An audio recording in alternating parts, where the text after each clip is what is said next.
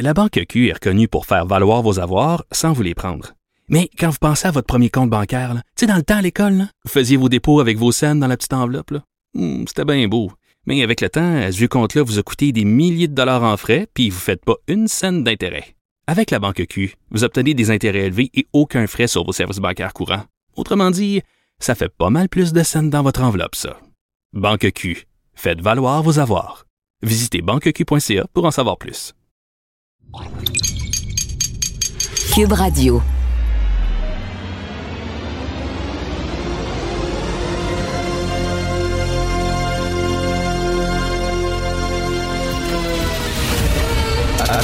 Attention, cette émission est laissée à la discrétion de l'auditeur. Les propos et les opinions tenues lors des deux prochaines heures peuvent choquer. Peuvent choquer. Oreilles sensibles s'abstenir. Richard Martineau. Martino. Un animateur pas comme les autres. Richard. Cube Radio. Déjà vendredi, bon vendredi tout le monde. Écoutez, si vous voyez la mairesse de Montréal, là, euh, elle est pas très très grande, les cheveux noirs, elle rit tout le temps, est tout le temps de bonne humeur et tout ça. S'il vous plaît, appelez-nous parce qu'on aimerait bien l'interviewer. Il y a plein de journalistes qui, euh, qui cherchent euh, à, à lui mettre euh, le grappin dessus, en fait, lui mettre un micro sous le nez. On aimerait l'interviewer pour qu'elle nous parle de, de cette belle ville, et, surtout son, son escouade de la mobilité qui est tellement efficace. Je parlais à Mario Dumont hier, il y avait un rendez-vous hier. Euh, il devait parcourir 1,4 km. Il est arrivé 20 minutes en retard. C'est le foutu bordel à Montréal. C'est bloqué comme jamais. Les commerçants en ras le pompon. On aimerait l'interviewer. Elle, elle, même, elle répond même pas. Même pas un accusé de réception, rien. Elle veut rien savoir. Donc, si vous la trouvez avant, avant nous, s'il vous plaît, appelez-nous. Ce serait le fun. On aimerait lui parler de la situation à Montréal. Je veux parler de, la vente, euh, la vente des données. M. Fitzgibbon, hein, qui est vraiment là, euh, il a fait un gros boom avec son annonce, comme quoi ça serait peut-être le fun de vendre des méga données de la RAMQ euh, aux, aux Big Pharma, aux grosses compagnies pharmaceutiques. Et là, il y a des gens qui ont dit ça pas de bon sens. J'en étais, j'ai écrit là-dessus. Ça n'a pas de maudit bon sens. Excellente chron- chronique aujourd'hui de Jean-Denis Garon, chroniqueur économique dans le journal de Montréal, qui dit calmez-vous. Calmez-vous, il n'y a rien là qu'on partage ces données-là. Il est justement dans le studio, Jean-Denis, comment ça va? Salut Richard, ça va? De trouver les gens qui euh, capotaient là-dessus, là, qui allaient un peu trop fort. Je trouve pas que les gens ont tort de s'inquiéter, hein, juste qu'on s'entende. Je trouve, je trouve pas que ce qui a été écrit, c'est tout mauvais. Ce que je pense, c'est que le gouvernement a d'abord mal passé sur le, mes- le message, sur ce qu'on entend par partager des données. Parce que là, on s'entend qu'on est, euh, on est dans le sillon là, de tout ce qui s'est passé chez Desjardins, puis Equifax, puis etc. Alors, je pense que les gens comprennent pas ce que ça veut dire partager les données. Et je pense aussi que la démarche précise... Là, on ne saura pas, par exemple, que toi, tu prends des médicaments pour tes hémorroïdes. Ben mettons, non, puis la démarche précise, tu sais. Quand on parle de, de, de partager les données, là, les gens ont en tête là, le gars dans, dans, dans- une banque qu'on va pas nommer, qui met votre numéro d'assurance sociale sur une clé USB, puis qui s'en va vendre ça sur le dark web. C'est pas comme ça que ça marche. Quand le gouvernement décide de bien ouvrir les données, je vais vous dire comment ça fonctionne. Puis moi, j'ai travaillé avec ces données-là. là. Au Québec, dans plusieurs universités, vous avez euh, des centres de statistiques sociales. Alors, le gouvernement, il va prendre, par exemple, les données fiscales des Canadiens. Il va les anonymiser. Il va enlever tous les noms. Après ça, il va même les repondérer pour les régions, par exemple, l'île du Prince-Édouard. On pourrait découvrir quelqu'un. On sait que des, des fois, il y a juste un médecin dans le village, dans une petite place. On enlève ces données-là, on les repondère. Il y a même des choses qu'on fait là maintenant en statistique, puis il y a des spécialistes de ça. On ajoute des fausses données. Des données fictives, c'est du bruit. Non, mais tu vas voir que c'est drôle. Hein? Quand tu veux trouver la moyenne, là, tu veux savoir c'est quoi la moyenne, par exemple, la, la durée d'une maladie? Ben, tu prends la moyenne dans le, dans, dans le, le- le- le jeu de données. Alors, on peut modifier les données pour que si quelqu'un rouvre les données, les personnes soient non reconnaissables en ajoutant des données échantillonnées par machine d'une façon qui fait en sorte que si vous cherchez la moyenne, ça va être la même. Si vous cherchez l'écart type, ça va être la même. Les résultats vont être les mêmes, mais que si vous allez écornifler dans les données, vous n'allez pas trouver votre voisin. Ça va être impossible. C'est du bruit. Il y a des Parce méthodes. qu'il y a des lois qui existent pour protéger notre confidentialité. Ben, D'abord, au ça. fédéral, il y a la loi fédérale sur les statistiques. Puis en plus, je vais vous dire quelque chose. J'ai cherché, j'ai cherché les scandales de fuite de données chez Statistique Canada. Statistique Canada, je vous annonce tout de suite, ils ont tout sur vous. Mm. Bon. Il n'y en a pas. C'est drôle, hein? À, à tous les endroits là, où on n'a pas de politique officielle de partage de données fondée sur la science, ça a coulé. L'endroit, le seul endroit au fédéral où on a eu un, gr- un gros scandale, c'était euh, euh, Développement des ressources humaines Canada il y a une couple d'années. Il y a un employé qui avait par erreur mis les données du monde sur sa clé USB non cryptée. Les données étaient sorties. Pourquoi? Parce qu'on n'avait pas euh, passé par l'agence statistique, puis parce qu'on n'avait pas de protocole. Le gouvernement du Québec a besoin de faire ça rapidement pour pas qu'il y ait de fuite. Mais là, écoute, qu'on donne, qu'on permette aux chercheurs d'avoir accès à ces mégadonnées-là, je n'ai pas problème. D'ailleurs, ça fait des années que les chercheurs se plaignent qu'ils n'ont pas accès à ces données-là, mais qu'on les vende à des big pharma, finalement, pour maximiser leurs profits et qu'ils puissent nous vendre davantage de pelules, je sais pas. C'est là où je suis plus frileux. Ben, moi, je vais te poser une question. C'est quand, c'est quand la dernière fois qu'un fonctionnaire du ministère de la Santé et des Services sociaux a développé un bon médicament? C'est quand la dernière fois? Là, là, on a des gens qui sont à droite qui disent écoutez, c'est notre vie privée, ça nous appartient, puis en même temps, ils nous disent laissez le secteur privé innover. Mais donnez-leur pas les données. Puis là, tu as des gens à gauche, là, chez tes amis de QS, Richard, là, qui nous disent, là, euh, qui nous disent, écoutez, nous, on veut nationaliser l'industrie pharmaceutique. On veut non seulement que le gouvernement y ait toutes vos données, mais qu'ils les utilisent, qu'ils les exploitent, puis qu'ils les centralisent. Mais là, faire ça, c'est du capitalisme sauvage. C'est pour ça que, normalement, j'écris pas de chronique le vendredi, puis j'ai appelé le journal, j'ai dit, ça me démange, je suis plus capable, je suis plus capable de, de me retenir. On peut-tu juste expliquer aux gens comment ça fonctionne, un partage de données bien fait, encadré par la loi. Puis Alors sérieusement, que- si on les vend, les données, sont, on, on vend pas les données, on vend l'accès. Ils partent pas avec, puis ils les amènent pas chez Merck Pharmaceutics. Est-ce que tu as trouvé euh, la réaction de Gabriel Nadeau-Dubois un peu trop euh, collée au plafond, quoi? Je vais, je, vais te, je vais te dire ce que j'ai dit au début et je, puis je le pense vraiment. Je pense qu'à partir du moment où le gouvernement va développer des protocoles sérieux, publics, transparents et où on va se, et où on va se faire expliquer comment on va les partager et de quelle façon ça va être fait, je pense que beaucoup de gens vont se calmer. Beaucoup de gens vont réaliser que depuis des décennies, Statistique Canada fait exactement la même chose. Ça nous a permis de développer des bons médicaments, de développer des bonnes politiques publiques, de vérifier si un crédit d'impôt fonctionne, puis si un médicament est trop utilisé. Et je pense que les gens vont avoir confiance et que le gouvernement doit faire autre chose que juste en glisser un mot comme ça, on the side, lors d'une conférence de presse. Je pense que c'est ça le problème. Mais, mais tu sais, il y a eu le scandale Cambridge Analytica, puis bon, des scandales comme ça, les données aussi utilisées, partagées par Facebook, revendues, etc. Tu peux comprendre la crainte des gens quand Bien même. sûr. Dans aucun de ces cas-là, on avait une politique officielle, sécurisée, de partage de données qui implique des chercheurs puis des méthodes scientifiques. Ça a toujours été fait à notre insu. On l'a su une fois qu'il était trop tard. C'est ça qu'il faut pas faire. Puis pour ça, ça prend une politique, une façon de faire, puis une pédagogie. Moi, je suis convaincu que les Québécois veulent que le système de santé coûte moins cher, qu'on n'abuse pas de certains médicaments, puis qu'on surcharge pas certaines, euh, certaines procédures chirurgicales. Puis pour ça, ça prend des données. Puis c'est hallucinant que la RAMQ ait ces données-là. On dit des mégadonnées en passant. Toutes les données aujourd'hui, c'est des mégadonnées. Hmm. Il n'y en a plus de petites données. On est en 2020, là. Il y a des données partout, là. Là, chez nous, avec les mégadonnées, c'est tout du big data, tout du mégadonnées, de la mégadonnée. J'invite les gens à lire ton texte Non à la grande noirceur dans l'accès aux données parce que tu es vraiment comme à contre-courant là, de certains discours qu'on entend. Mais écoute, euh, c'est un super bon texte. Et euh, d'ailleurs, tu es de passage ici parce qu'on va avoir une nouvelle émission économique, euh, donc euh, animée par Yves Daou. Un podcast avec Yves Daou, ça va être. Je suis, je suis très, très excité de commencer ça. Ça va être, ça va être Tu fantastique. vas être régulier, tu vas être là, chroniqueur régulier. quoi. Absolument, absolument. C'est ce qu'on me dit. Vous allez parler d'argent? On parle d'argent, on parle d'économie. L'économie, ça nous touche 24 heures sur 24. Tout le monde dans nos vies, on n'en parle pas assez, puis c'est intéressant. Tout à fait. Qu'est-ce que tu as pensé, toi, de la réaction de certains, euh, certains syndicats de- d'enseignants quand ils ont voulu commencer à avoir des cours d'initiation à la vie économique à l'école, puis ils ont dit, vous transformerez pas nos jeunes en capitalistes? On veut rien. Ça va, tu te souviens, là? Il y en a un qui a dit ça, euh, les syndicats. pense, je pense que si on n'apprend pas au monde à compter, ils ne sauront pas compter. Puis c'est important. C'est important, puis ça se fait jeune. Puis, euh, puis j'ai jamais vu quelqu'un prendre de moins bonnes décisions parce qu'on y avait montré à calculer des coûts et des bénéfices. C'est pas arrivé encore. Toujours un plaisir de te parler. Vraiment, je suis très content que tu aies passé par le studio puis que euh, Hugo t'a mis le grappin dessus. Donc, euh, merci beaucoup. On Bonne va journée, lire, on va lire ton texte. euh, non à la grande noirceur aux données. Jean-Denis Garon, salut. La Banque Q est reconnue pour faire valoir vos avoirs sans vous les prendre. Mais quand vous pensez à votre premier compte bancaire, tu sais, dans le temps à l'école, vous faisiez vos dépôts avec vos scènes dans la petite enveloppe. Hmm, C'était bien beau.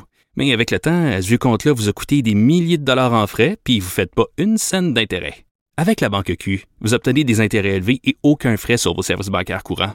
Autrement dit, ça fait pas mal plus de scènes dans votre enveloppe, ça. Banque Q, faites valoir vos avoirs. Visitez banqueq.ca pour en savoir plus.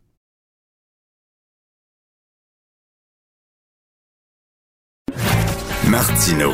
Même avec un masque, c'est impossible de le filtrer. Vous écoutez Martino. Cube Radio. Le, le commentaire de Félix Séguin, un journaliste d'enquête pas comme les autres. Salut Félix, écoute, on revient là, sur ces histoires de dénonciation, d'agression sexuelle, de harcèlement sexuel présumé.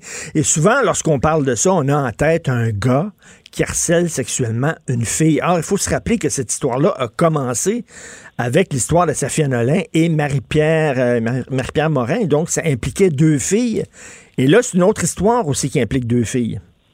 Oui, mais ce qui est intéressant dans cette histoire-là, et toute cette chronique sera consacrée justement à la justice en lien avec plusieurs histoires, dont celle-ci, ce qui est intéressant avec l'histoire de la comédienne Émilie euh, Lajoie, c'est que le processus judiciaire est entamé contre la personne qui l'a dénoncé. Je t'explique. Euh, elle, cette comédienne-là, Madame Lajoie, euh, en a contre une autre comédienne qui, après l'affaire justement Safia Nolin Marie-Pierre Morin, survenue ce juillet dernier, euh, il a publiquement accusé d'agression sexuelle dans un groupe Facebook privé. C'était un groupe qui regroupait des gens du milieu artistique, mais principalement du théâtre, hmm. qui incitait les, les femmes les, qui avaient été victimes euh, de, de, de, gestes sexuels non sollicités là, euh, à dénoncer. Alors, euh, cette comédienne-là qui est visée par cette dénonciation anonyme au départ sur les réseaux sociaux, vient de déposer une poursuite, Richard, de 100 000 contre l'autre comédienne qui est à l'origine de la publication et celle aussi qui l'a mise en ligne sur le groupe Facebook. Alors là, euh, on se posait la question, puis je ne sais pas si tu l'as posé, qui, euh, qui seront les premières personnes à saisir les ben tribunaux euh, du dossier pour faire en sorte que euh, ce genre de dénonciation anonyme trouve sa voie euh, devant les tribunaux pour certaines des victimes présumées, mais aussi pour certaines des personnes qui sont accusées euh, judiciariser le processus. Ben, c'est en train de se passer. Et d'ailleurs, euh, Félix, Yves François Blanchet avait dit Je vais peut-être poursuivre. Je pense qu'il n'a pas poursuivi officiellement. Donc, c'est la première fois, là.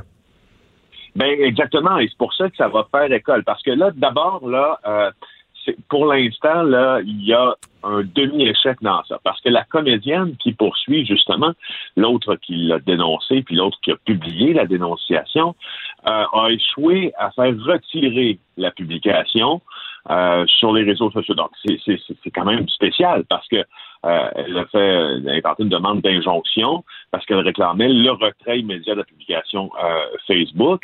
Et puis, la juge qui a été saisie du dossier, euh, n'a pas tranché en faveur euh, de, de, de, la poursuite dans ça. Alors, ce qui est en train de se passer et ce qui va se passer, c'est que euh, les, les, les, avocats des, des, des, victimes présumées dans ça ont dit qu'elles étaient pour faire valoir une défense d'intérêt public mmh. concernant la publication de ces, ces allégations-là. Et là, toutes les allégations qui touchent le Québec depuis l'été vont prendre une autre dimension parce que la juge a dit que c'est pas une question frivole, ça, la question d'intérêt public dans une défense, hmm. qui a rejeté la demande d'injonction. Ça va être très intéressant parce que là, on va jongler entre le principe de liberté d'expression et de droit à la Et, Félix, effectivement, effectivement, ça va être très intéressant parce que ça peut faire jurisprudence. Si on dit effectivement euh, le droit, le droit, notre système de droit, notre système de justice vous donne le droit de, de, balancer des noms euh, de présumés agresseurs sur Internet. Et ça va être très intéressant de savoir si on a le droit de faire ça ou pas.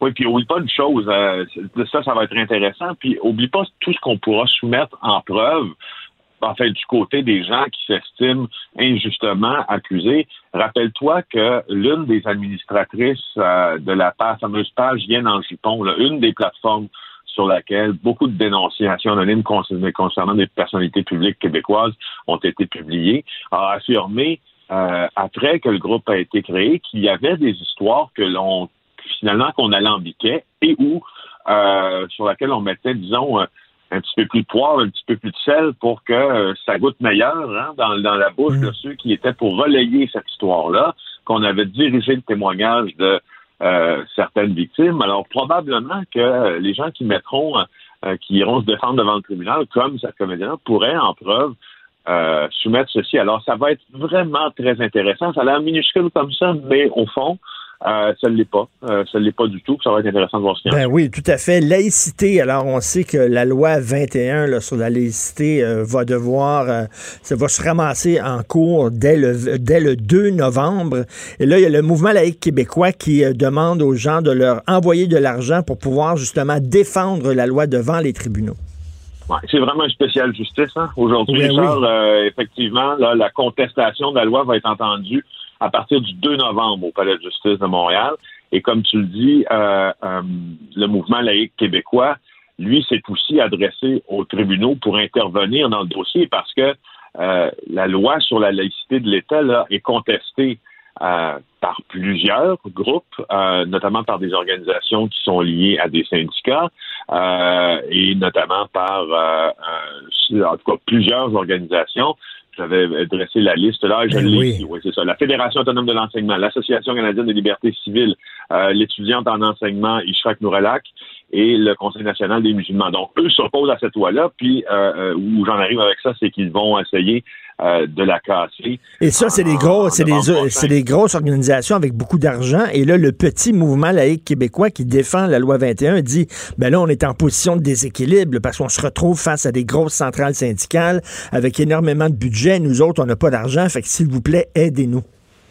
Ben exactement. Tu sais, tu as des, as des euh, commissions scolaires comme le, English Montreal qui, qui, qui prélèvent aussi euh, des taxes, des cotisations, la Fédération autonome de l'enseignement qui prélève des, des cotisations aussi. Donc, il y a un combat qui est inégal. Puis là, euh, ce que le mouvement laïque québécois souhaite faire, c'est c'est ben, c'est de ramasser de l'argent. Et puis, c'est d'aller faire entendre la voix des parents des enfants qui sont dans le système de l'éducation. Donc, ils invitent tout le monde à faire un don là, euh, sur leur site Internet. on n'est pas en train de vous encourager à hmm. donner. On n'a pas de position, on n'a pas de posture là-dedans. Par contre, ce qu'on est en train de rapporter, c'est qu'il y a un déséquilibre des forces euh, dans un combat qui s'engage euh, devant la justice. Ça serait intéressant de voir quel est l'objectif qui n'est pas annoncé encore euh, du mouvement laïque québécois, l'objectif financier là, pour être permettre de se défendre. Mais se défendre, ça va coûter des, des centaines de milliers de ben dollars, c'est sûr. De ne pas se défendre, s'opposer, je veux dire. Ben oui, tout à fait. Et il y a une Ontarienne de 22 ans qui a été arrêtée et accusée d'activité terroriste. Oui, euh, encore une fois, je, je, trouvais intéressant de souligner ça. Je sais que cette nouvelle-là, en fait, là, pour tout dire, Richard a été publié euh, hier, mais on va en profiter pour actualiser ça avec quelque chose qui se, passe aujourd'hui, puis des questions que l'on se pose sur l'État islamique. Alors, bref, rappel des faits. Alima Mustafa euh, est accusé d'avoir euh, quitté le Canada pour participer à des activités d'un groupe terroriste. Donc ça, c'est une accusation criminelle. C'est la GRC qui a fait enquête là-dessus. Elle s'est rendue compte qu'elle et son conjoint se sont rendus en Turquie en juin 2019 pour joindre l'État islamique. C'était des gens qui venaient de Guelph en Ontario, euh, les deux du même âge, donc euh, des jeunes gens. Et puis euh, là, on a réussi à les accuser parce que la GRC surveille les gens qui s'impliquent dans les groupes terroristes au pays et surtout ceux qui reviennent au Canada après avoir contribué aux activités terroristes, donc celles de l'État islamique. Et moi, je me posais la question parce que l'État islamique, en fait, pour nous, euh, je ne sais pas si c'était de cet avis-là, mais on dirait que ça a quasiment, si on ne suit pas l'information internationale, ben oui, on dirait, que c'est mort. De l'actualité. Ben oui, c'est disparu de l'actualité complètement. mais, pas du tout, en fait. Euh, oui, oui, c'est disparu de l'actualité, mais c'est pas mort du tout, comme tu t'en douteras. Euh, moi, j'ai suivi pendant une bonne partie de la dernière année euh, notamment là, euh, leurs actions et leurs exactions en Afghanistan notamment, euh, ou en Kurdistan, ou au Kurdistan irakien. Puis, euh, je veux juste te dire qu'il y a un texte qui, qui vient de paraître qui est assez intéressant sur le 45e Nord, qui se base sur des discussions là, qui ont eu lieu à l'ONU. Et ils ont dit que la pandémie de COVID-19 a renforcé la menace terroriste de l'État islamique dans les zones de conflit. Donc, si tu penses Euh, si tu penses à Daesh, là, qui est au Levant, en Irak, en Syrie, puis dans les filières régionales, on est l'État islamique est plus fort, Daesh est plus fort, mais euh, moins fort ailleurs parce que la COVID-19 a, a- leur a causé un problème euh, financier. Donc, pour certaines personnes qui donnaient ou qui se faisaient, tu sais, tu comprends? Alors, c'est, il y en a quand même 10 000 combattants qui restent actifs. C'est beaucoup, là. 10 000 actifs en Irak et en Syrie. Et d'ailleurs, c'est un- énorme d'ailleurs- il y a quelques jours en Et, et- Afghanistan. et Félix, c'est un casse-tête pour plusieurs pays, là, en France, en Angleterre, ici au Canada, des gens qui ont quitté leur pays pour aller euh, se battre aux côtés euh, de l'État islamique. Là, le vent a tourné. Euh, L'État islamique euh, euh, c'est, euh, euh, a subi une défaite. Alors, ces gens-là veulent revenir dans leur pays. Et là, qu'est-ce qu'on fait? Est-ce qu'on leur permet de revenir? En, en même temps, ce sont des citoyens français, des citoyens britanniques, des citoyens canadiens. Euh, mais est-ce qu'ils vont constituer une menace lorsqu'ils reviennent? C'est pas évident. Ben, c'est pas évident. Puis là, c'est aussi, euh, c'est aussi une posture que le, le- le gouvernement, si on parle du gouvernement canadien, doit adopter ou non concernant, entre autres, les jeunes femmes qui sont qui ont été embrigadées, qui sont allées là-bas pour pour servir, euh, mon Dieu, d'épouse à, à- à plusieurs hommes là-bas et qui ont donné naissance. Il y a des jeunes Canadiennes qui ont donné naissance euh, euh, À des enfants en là-bas. Puis, puis on sait, on Syrie, que des on, enfants on sait que ces filles-là sont parties ici, sont allées là-bas euh, combattre aux côtés de l'État islamique et là-bas, ils ont servi véritablement d'esclaves sexuels. Ben, c'est ça. Alors, il y a une partie d'embrigadement, évidemment, dans ça, très clair. Puis là, qu'est-ce qu'on fait? Est-ce qu'on les abandonne à leur sort aux mains de ces hommes qui les ont embrigadés ou est-ce qu'on les rapatrie ici puis on tente de diminuer les conséquences de leur action d'avoir justement joint un groupe terroriste? C'est une, c'est vraiment, comme on dit, euh, Richard, je pense que ça, c'est la question à 100 piastres. Euh, sans faire de lien avec la chan- chanson de Bernard Adamus, c'est la, question à 100 piastres parce que euh, c'est c'est délicat parce que le, le fait de joindre un groupe terroriste, ça s'est produit pour ces femmes-là. Maintenant, sous quelle influence l'ont-elles joint? C'est l'autre question. Et quelles sont les séquelles qui- qu'ils en, qu'ils en- qu'elles en gardent? Euh, de ça? Et puis, est-ce qu'on doit moduler notre action euh, En- en- en même pour temps- l'humanitaire, plus, plus d'acquisition ou d'humanitaire? Qu'est-ce qu'on veut faire avec Et en même temps, Félix, de euh, euh, bon, elle avait 22 ans, je crois, lorsqu'elle est allée rejoindre. Tu sais, je, je, je sais pas, c'est pas des enfants soldats non plus, là. C'est pas des mineurs qui ont été Ah, embrigadés. Ce sont des gens qui sont majeurs et vaccinés, donc ils doivent être tenus responsables de leurs actes. T'as raison, puis là-dessus, t'as absolument raison, puis là, rien n'indique que cette jeune femme-là, cette jeune ontarienne-là, justement, là, euh, a été euh, a fait ça contre son gré. Alors, c'est important à noter, mais c'est important à noter aussi que euh, il y en a certaines qui sont parties de leur plein gré, puis qui voulaient revenir, puis qui étaient prises sous joug et comme tu l'as dit, qui étaient sous joug d'hommes, puis qui étaient devenus des Ah oui, esclaves sexuels. Alors, c'est assez compliqué à moduler, là. Oui, puis il y en a qui sont revenus, puis là, on les a perdus de vue totalement. On a perdu la trace de ces gens-là. Est-ce que c'est des gens qui finalement continuent encore de croire à l'État islamique? Est-ce que ce sont des, des, des espions dormants de l'État islamique au sein même de la société canadienne? Ou c'est des gens qui disent non, non, non, j'ai vu ce que c'était, je veux plus rien savoir? On le sait pas. On les... Ce sont les grandes craintes de l'ISN, là, l'escouade qui se charge de la sécurité nationale à la GRC, c'est que lorsqu'un prochain groupe voudra en- à nouveau instaurer un, un califat, ben euh, ces gens-là qui, qui sont en dormance faute euh, de leader, euh, faute de saints auxquels se vouer, ben pourraient reprendre du service. Voilà. Oui, c'est assez inquiétant. Merci beaucoup, Félix. Merci, bonne journée. Merci. Bon vrai-. Bon week-end. C'est vrai qu'on parle beaucoup de COVID, mais l'État islamique qui était la grosse histoire hein, avant, février dernier. C'est quand même une grosse histoire et là, c'est disparu. C'est vrai que l'État islamique avait émis un communiqué, euh, parce qu'ils ont comme un service de relations publiques. Ils avaient émis un communiqué à leurs membres en disant, ben là, pendant la COVID, euh, euh, mettez une pause sur vos activités. c'est assez spécial. Mais on met part de ça.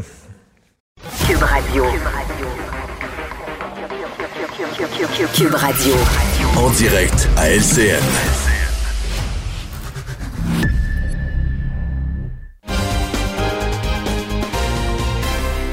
On retrouve Richard Martineau à Cube Radio. Bonjour, Richard. Bonjour, Cindy. On revient sur la vente de nos données médicales au Québec. Eh, M. Fitzgibbon fait des petites cachotteries hein, quand même, parce qu'il a jeté un pavé dans la mare il y a quelques jours en disant, écoutez, on a des méga données extraordinaires grâce à la Régie de l'assurance maladie du Québec.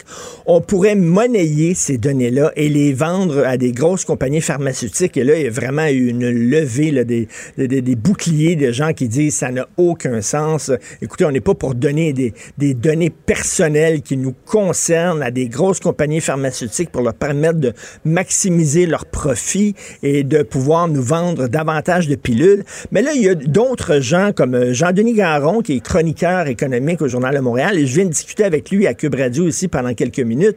Lui qui dit qu'il voit pas de gros problèmes, et du au contraire, ça peut aider les multinationales à développer de nouveaux médicaments qui vont euh, soigner euh, certaines maladies. et puis en plus, là, c'est des méga données. C'est-à-dire que Cindy, on ne saura pas là, que M. Dorval de la 3e Avenue prend un médicament pour traiter sa syphilis.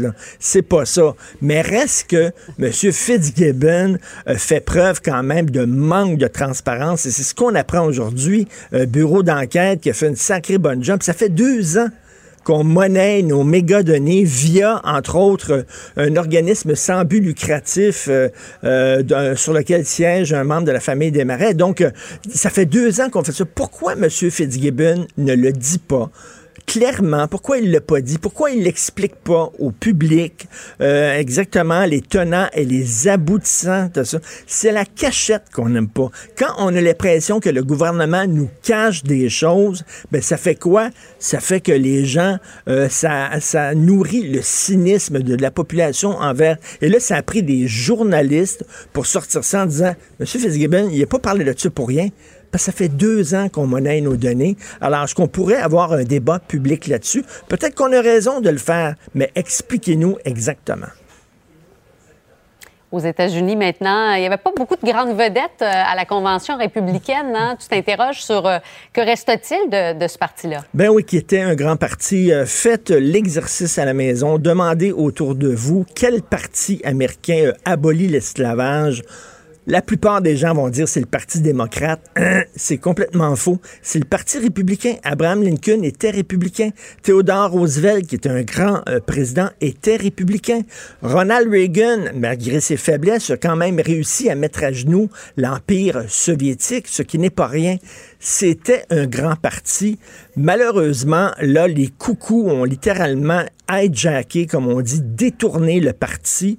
Et là, on a vu à la convention républicaine, M. Donald Trump inviter un couple blanc qui ont pointé des armes à feu contre sur des, euh, des militants de Black Lives Matter. Il les a invités à parler. Là, on se retrouve avec un, président qui, loin, au lieu de rassembler les gens dans une période particulièrement difficile de l'histoire, au, lieu de rassembler, prend plaisir à les diviser, à les polariser, à jeter de l'huile sur le feu. Et, même, il fait, il, accepte dans ses membres des gens de Quanon, qui est une gang de méga coucous qui croient que les démocrates euh, font partie d'un réseau international de pédophiles et qui font des messes sataniques. Bref, on regarde ça et on dit, mais qu'est-ce qui arrive à ce grand parti-là? Et là, Là, on a franchi vraiment une ligne incroyable, c'est que le Parti républicain, pour la première fois de son histoire, n'a même pas présenté de programme. Écoute, Cindy, ils ont, ils ont mm. plus de programme concernant l'éducation, l'économie, non. Leur programme, c'est Donald Trump. Donc là, il n'y a plus de parti. C'est le parti d'un seul homme, Donald Trump. Les républicains voulaient la victoire. Ils se sont dit, ce coucou-là va nous donner la victoire, va nous permettre d'entrer dans la Maison-Blanche. Ils ont fait un pacte avec le diable. Ils ont créé un monstre comme Frankenstein qui est sorti du laboratoire et qui maintenant, on voit ce que c'est pauvre parti républicain. C'est vraiment triste de voir ce qui est arrivé avec ce parti-là. Triste, Cindy, inquiétant. Richard, je te souhaite un bon week-end. Merci, bon week-end, Cindy, bon week-end tout le monde. La Banque Q est reconnue pour faire valoir vos avoirs sans vous les prendre. Mais quand vous pensez à votre premier compte bancaire, tu sais, dans le temps à l'école, vous faisiez vos dépôts avec vos scènes dans la petite enveloppe. Hmm, c'était bien beau. Mais avec le temps, ce vieux compte-là vous a coûté des milliers de dollars en frais, puis vous ne faites pas une scène d'intérêt. Avec la banque Q, vous obtenez des intérêts élevés et aucun frais sur vos services bancaires courants. Autrement dit, ça fait pas mal plus de scènes dans votre enveloppe, ça. Banque Q, faites valoir vos avoirs. Visitez banqueq.ca pour en savoir plus. Martineau, il n'y a pas le temps pour la controverse. Il a jamais coulé l'eau sous les ponts. C'est lui qui la verse. Vous écoutez Martineau. Cube, Cube Radio. Le, le commentaire de Michel Girard. Une vision des finances pas comme les autres. Alors, l'excellent Michel Gérard, chroniqueur économique à la section jeune Journal de Montréal, Journal de Québec. Euh, Michel, c'est une vieille loi en économie. D'ailleurs, il y a un nom pour cette loi-là et ça m'échappe, mais en tout cas, trop d'impôts tue l'impôt. oui, puis on pourrait euh, poursuivre en disant trop de taxes tue les taxes. Oui. Alors, oui, mais c'est ça, c'est que cette théorie, entre guillemets, a été popularisée par l'économiste américain Arthur Laffer dans les années 70. C'est ça, la coupe de Laffer, exactement. Oui, ben c'est ça. Alors, et euh, ce qu'il avait démontré, c'est qu'effectivement, plus tu plus tu hausses les impôts, plus tu taxes les gens, ben euh, c'est pas nécessairement rentable en bout de ligne parce que les gens, ça donne plus à de l'évasion fiscale ou à de l'évitement fiscal. Cela étant dit, euh, une étude vient d'être faite qui vient qui vient donner raison finalement à cette théorie-là. Euh, une étude euh, Effort fiscal des plus riches, une vérité qui dérange, qui vient d'être réalisée par euh, euh, Robert Gagné le, le, le, et, et, ses collègues là, Mhm. euh, du centre du centre sur la productivité des, des HEC. Alors, ce qu'il a démontré, c'est que je, je rappelle qu'en 2013, le gouvernement du Québec avait augmenté la, la dernière classe, euh, avait le taux d'impôt pour la, la, la classe des, des, des plus riches. Les 100 000 et Euh, plus. Des, des gens qui déclaraient les revenus les plus élevés. Puis au Québec, euh, les plus élevés, c'est à partir de 100 000. là. C'était pas aux États-Unis où on parle de, de, de, de millions ou de Ben oui, dizaines de ben millions. oui. En tout cas, bref. Et euh, donc, y avait, il y avait ce phénomène-là en, en 2013, cette augmentation d'impôts des plus riches euh, qui n'avait pas donné de, de bons résultats. Puis euh, il a répété l'expérience également là, avec la même étude euh, avec euh, la hausse d'impôts que Trudeau euh, a annoncé en 2016 où il a fait passer euh, l'impôt des riches et a augmenté d'à peu près trois points de pourcentage le, le, le taux d'imposition des riches. Et résultat, euh, résultat, c'est que finalement, euh, si on regarde ce qui s'est passé au Québec, quand tu prends une province euh, avec le taux marginal combiné, c'est-à-dire le taux d'impôt du Québec plus le taux euh, fédéral, puis c'est ça, évidemment, tu arrives au taux que tu payes de, de l'impôt là, sur tes revenus imposables. Et euh, ça s'est avéré né- négatif, c'est-à-dire qu'en bout de ligne, les riches ont déclaré, ont déclaré des revenus inférieurs à l'année précédente, puis en déclarant des revenus inférieurs, ils ont payé moins, moins d'impôts. Fait que finalement, ce sont les gouvernements de Québec et d'Ottawa qui se sont trouvés, gros gens comme devant, avec des recettes fiscales inférieures à ce qui à l'année précédente, donc avant l'augmentation. Alors, conclusion, disent-ils, ben, c'est que quand tu augmentes trop les impôts, ce qui arrive, c'est que les riches ont les moyens de se payer des fiscalistes, lesquels, évidemment, utilisent tous les moyens légaux euh, qui leur sont disponibles pour pouvoir réduire euh, finalement ta note d'impôt. C'est ça, ils sont prêts, ils sont prêts, ils, sont prêts à faire leur part, ils sont prêts à payer, mais à un moment donné, quand c'est trop, quand ils imposent trop, là, ils commencent à dire, ben là, regarde, je vais embaucher un fiscaliste, là, puis je vais m'arranger Ben oui, pour payer ça, c'est ça. Et ils réussissent euh, euh, avec euh, les trous qu'il y a en guillemets dans la fiscalité, justement, à faire ce qu'on appelle une planification fiscale plus agressive et euh, qui, qui, qui, qui va jusqu'à de l'évitement fiscal, mais de l'évitement fiscal légal en fonction euh, des règles de, de, de, de l'impôt. Euh, et euh, puis en bout de ligne, c'est que ce sont les gouvernements qui se retrouvent perdants. Maintenant, moi, moi, j'en prends puis j'en laisse avec, euh, avec, avec cette histoire-là. Moi, je me dis, écoute bien, là, peut-être que les gouvernements, euh, tu sais, il y a beaucoup de monde hein, dans les ministères du Revenu, Revenu Canada, puis à Revenu Québec, qui pourraient se forcer aussi euh, euh, pour euh, être peut-être plus rigoureux euh, dans dans la loi de l'impôt, qui fait en sorte que tu peux éviter l'évitement fiscal aussi. Ben là. oui, Tu oui. Tu pourrais restreindre tes, tes, tes règles qui font en sorte que euh, tu peux tu peux tu peux justement là euh, contrecarrer les, euh, les planifications fiscales agressives. Tu sais, c'est au gouvernement, quand il veut augmenter les impôts, à mettre en place les mécanismes qui font en sorte qu'il n'y aura pas Ben, d'évitement c'est ça. fiscal. S'il y, a le des moins trous, possible. s'il y a des trous dans leur loi, ben, qui bouchent ces trous-là pour empêcher les gens Ben, de contourner la loi. Et d'ailleurs, dans ton texte, ce qui est très, très intéressant, c'est que Robert Gagné, le fameux directeur du Centre sur la productivité et la prospérité, euh, il est très critique vis-à-vis les PCU de Justin Trudeau. hein. Il dit c'est scandaleux de payer du monde à rien faire. Oui, lui, euh, ce qui est, évident, alors euh, pour lui, euh, ça a été une mauvaise solution que de que ce- ce- cette PCU. En fait, il était il pas contre le fait qu'on ait mis en place des mécanismes pour aider les gens qui étaient qui étaient au bord de la survie financière, qui étaient au bord du précipice financier dans, cette période difficile qu'on traverse euh, qu'on traverse avec la COVID-19. Euh, cependant, euh, là où il y en a contre, c'est le fait qu'on a on a poursuivi évidemment la, la PCU et puis les règles de la de la prestation canadienne d'urgence font en sorte que tu donnais entre guillemets trop de liberté au- à tous les gens qui, qui la reçoivent, ce qui fait qu'il y a des gens qui ont continué à rester sur la, la prestation canadienne d'urgence alors qu'ils auraient pu aller euh, au travail, comprends-tu? Alors fait. quand tu mets en place euh, pareille euh, mesure fiscale, il faut aussi que tu t'assures que tu viens pas nuire nuire aux entreprises qui sont euh, qui ne peuvent plus euh, euh, qui ne peuvent plus en- avoir euh, suffisamment de main d'œuvre pour poursuivre leurs activités. Ça n'a aucun bon sens. Mais tout à fait. c'est- ben alors, c'est pour ça qu'il a dénoncé que c'était pas une excellente mesure. Et Michel, on, on apprend ce matin que le, le ministre Fitzgibbon, ton ami, c'est un petit cachotier. C'est un petit cachotier, lui, là, là. Ben, écoute, non, mais là, on est en train. euh, Puis là, écoute, il y a bien du monde hein, qui se porte à sa défense. Finalement, tu as toutes, les petites bibliothèques. euh, c'est parce qu'il faut dire que les renseignements que collige euh, la, la RAMQ, tu sais, la, la de l'assurance maladie, c'est des renseignements extraordinaires. Euh, alors, euh, au niveau des maladies, etc. Donc, euh, ces données-là, c'est c'est beaucoup de gens là qui se lèvent pour dire, hey, c'est une bonne idée là que si on pouvait rendre accessibles les fameuses données. Et puis euh, Fitzgibbon, euh, Fitzgibbon, euh, dans le fond, il, il était pas fou quand il disait qu'il y avait de l'argent à faire avec ça. Il avait déjà d'ailleurs commencé. oui. À aider des entreprises euh, à, à y avoir accès. Et, euh, Ça fait bon, deux ans, là, mais pourquoi il l'a pas dit? Moi, c'est ça, le manque de transparence. Pourquoi il dit, regardez, voici le plan, euh, je vais vous expliquer, puis ça fait deux ans qu'on a commencé ça. Non, ça a pris un bureau d'enquête, puis des journalistes qui, qui découvrent ça, sinon on ne l'aurait jamais su.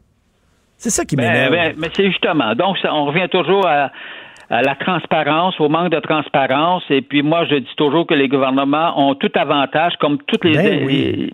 les, les institutions euh, euh, d'État, les sociétés d'État, à être le plus transparent possible parce que c'est inévitable qu'on va réussir, parce que c'est notre job, des journalistes, on va réussir à trouver le poteau rose. Et puis, quand ça va sortir, ça va, ça, ça va faire plus de mal, Ben oui. évidemment. Alors, euh, et puis, puis peut-être que l'intention première est- était une bonne intention, tu sais, parce que là, ce qu'on dit, les fameuses données, bon, euh, c'est bien beau de dire on s'oppose, on s'oppose, on s'oppose, mais les données, là, c'est qu'ils ils rendent pas public les noms des gens, là. Non, non. C'est une Puis- compilation de données, là. Mais en même temps, en même temps, Michel, les chercheurs québécois, là, ça fait ça fait des années qu'ils veulent mettre la main sur ces données-là. Ils disent que c'est très important. Puis là, ils- on, on- on les bloque et ils peuvent pas avoir accès à ces données-là, mais on est prêt à les vendre à des multinationales pour les aider à faire du profit. C'est ça, là, les chercheurs sont en maudit, là. Ben oui, mais c'est ça, c'est parce qu'on veut privilégier euh, les gros aux dépens des, des Ben petits, oui. puis pire que ça, là, là, des sociétés privilégier des sociétés étrangères au détriment de nos sociétés à nous. On se tire dans le pied, tu sais. Écoute, en parlant de se tirer dans le pied rapidement, là, veut dire, euh, le, le- le REM, là, le, le- le béton qui va tenir les rails vient des États-Unis. Taboire. Michel, ça, le train fabriqué en Inde par une entreprise française, puis le béton vient des États-Unis. Christy, on a, on a, on a un petit problème de béton armé, hein. ça n'a pas d'allure. Puis après ça, on nous dit, il faut acheter local, il faut que ton céleri vienne d'ici. C'est bien, bien, bien important. Ben Merci. oui, autrement dit, acheter ce qui rapporte pas gros d'ici, puis acheter ce qui rapporte gros des étrangers. Exactement. Bon week-end, Michel Gérard. Salut. sur cette cette positive. oui. Salut, bon week-end. Gilles Proulx. Le où, quand, comment, qui, pourquoi ne s'applique pas sa ricanade. Parle, parle, parle, genre, genre, genre. Gilles Proulx. C'est ça qu'il manque tellement en matière de journalisme et d'information. Voici le commentaire de Gilles Proulx. Gilles, est-ce que vous aimeriez vivre à côté d'une piquerie où il y a des prostituées, euh, ça crie en pleine nuit, euh, ça va, ça vient? Pas drôle ce qui se passe à Schlaga, là. Non, Maison Maisonneuve, c'est tout un honneur. Ça se peut pas d'entendre des sottises de l'inutile, l'inutile maire de l'arrondissement, d'abord à la tête d'un arrondissement de trop, dans Hochelaga Maisonneuve, Pierre Lessard-Blais. Alors, drogue, prostitution, puis euh, la musique à tue-tête, puis pourquoi pas, des troubles, puis jusqu'à 2-3 heures du matin. Alors, ça euh, demande aux gens mm. normaux maintenant, le maire leur dit ça en quelque sorte. Les gens normaux, vous devez devenir des anormaux dans notre société, de capoter parce que les anormaux deviennent normaux. Alors, le maire, pour décourager les gens normaux, leur dit de devenir anormaux et ainsi, ils comprendront. Quant à la police là-dedans, on perd notre temps même s'il y a des gens qui ont payé leur loyer et qui vivent paisiblement mais qui veulent pas être dérangés la nuit, c'est pas grave, t'as pas de droit, toi là, là ça te change rien. Eh Oublie ça. Parce que ça, c'est le maire, le maire Pierre Lessard-Blais, le maire de Schlager Maisonneuve, qui dit aux gens qui sont furieux de tout ça, de toutes ces activités illégales, ils disent, écoutez, faut les accepter. Faut les accepter. Il va toujours avoir des gens qui consomment de la drogue, c'est ça. Voilà, comme la prostitution, le plus vieux métier au monde, ne peut hmm. pas le combattre. Alors le petit maire juge que l'expulsion n'est pas une solution. Alors il faut plutôt trouver une manière de leur offrir davantage d'outils pour s'en sortir. C'est quoi les outils? Bien sûr, c'est de l'argent en plus sur le compte de taxes éventuellement. Pourquoi pas de l'argent en plus? Les outils, ils sont là. Les outils, ils étaient là quand ces gens-là sont venus au monde en bas âge. Ils avaient le choix dans la vie, justement, d'opter vers une orientation qui les a ramenés en dehors de ce dont ils ont, sont devenus tout simplement. Alors, bien sûr, ce gars-là, ce bon petit maire-là, va être réélu puisque le monde à l'envers, il est dans Hochelaga Maison Ben oui, il me semble que les parents ont le droit euh, de, se promener euh, dans leur quartier sans voir des condoms, des condoms puis des aiguilles puis des seringues traîner à terre. C'est à vous de vous socialiser, madame, et faire comprendre à votre petit qu'après tout, les préservatifs, c'est du bon caoutchouc, ça sent bon. ah là, vous allez parler d'une entreprise que, que, moi j'aime bien parce que je suis client de cette entreprise-là. Ça me permet de bien manger. Étant donné que je suis pas un super grand cook, euh, je suis client de Good Food, je le dis, puis des prêts à cuisiner, il y en a beaucoup de plus en plus. Mais vous, le, nom Good Food, ça vous fait tiquer parce que c'est une entreprise québécoise. Ça se fait que tu te permets d'introduire un géant? Parce que la mode, la pandémie actuellement chez les nôtres, c'est que dès que tu ouvres un commerce, tout ça au moment où euh, Jolin Barrette veut valoriser la, la loi 101. Mm. Alors, tout le monde est d'accord qu'il faut valoriser la loi 101. Elle est rendue moribonde. Mais euh, est-ce que la valorisation va se limiter à une campagne de bon parler français sur les ondes patronnée par la Saint-Jean-Baptiste comme dans les années 50? Est-ce que c'est ça? Quand on voit la pandémie des raisons sociales détenues par les nôtres, les nôtres, c'est ça. que des noms anglais moi, j'ai le goût de broyer, j'en ai plein le dos de voir qu'on me fait quoi, je vis d'une société distincte, une nation distincte. Alors, Good Food, l'entreprise québécoise, oh là, on est fiers, on a un terrain de 45 000 pieds carrés. Et c'est comme ça, mon cher Richard, qu'on pogne les Québécois par le ventre. Hum, hum. Et on oublie la raison sociale. Non, non, mais vous avez raison. Hier, je suis allé euh, au restaurant avec euh, ma blonde.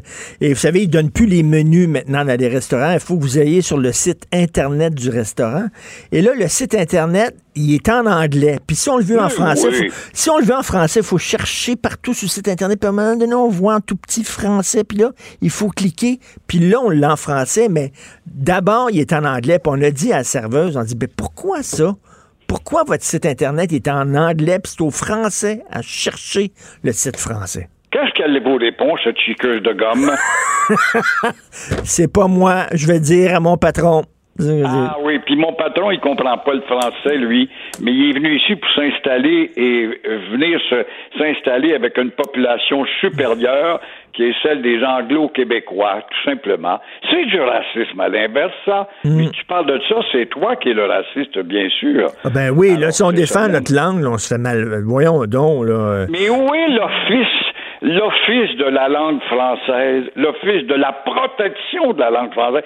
Ça existe encore, ça, à 23 millions que ça nous coûte par année avec quelques fumées de pipe. J'ai porté des plaintes des fois. Il y a une bonne femme qui m'appelait, j'avais de la misère à la comprendre. Oui, mais monsieur Dubou, est-ce que vous avez vu ça derrière un camion? De quel côté du camion? Je parlais de, des, des effrontés qui étaient unilingues en anglais. Il y en a plein au coin d'Union et René Lévesque depuis des années. Forgette, nettoyeur Forgette. Forgette qui nous a vanté ça, le grand québécois. En anglais, seulement trois grosses affiches cleaner. Cleaner et cleaner d'un bord, cleaner la façade, puis cleaner sur le côté. Oui, l'Office de la langue française, la protection, où est-elle? Je sais pas. Puis elle agit seulement que s'il y a des plaintes. C'est ça que je comprends pas. Fils de la langue française devrait être proactif. C'est-à-dire, plainte, pas plainte. Si, ta- si ton affiche est en anglais, on va sévir. Mais leurs propres employés ne voient, ne voient pas clair. Moi, je n'ai porté des plaintes, puis ils vont même pas. Mais ça n'a pas de sens. Alors, à quoi bon avoir un office à 23 millions par année? Pourquoi maintenir les fumeux de pipe là-dedans pour qu'ils collent des timbres? French Language Office. The French Language Office. Euh, on va parler de sport-études. Ben oui, ben oui, l'école, euh, oui, l'école, l'école est un lieu d'augmentation de la connaissance, j'ai envie de dire, mon derrière. Oh là, les petits futurs vedettes des équipes américaines de football, on voit bien que sans leur casque en fibre de verre, il n'y a pas grand-chose en dessous du casque. Ces jeunes-là veulent devenir des joueurs de football.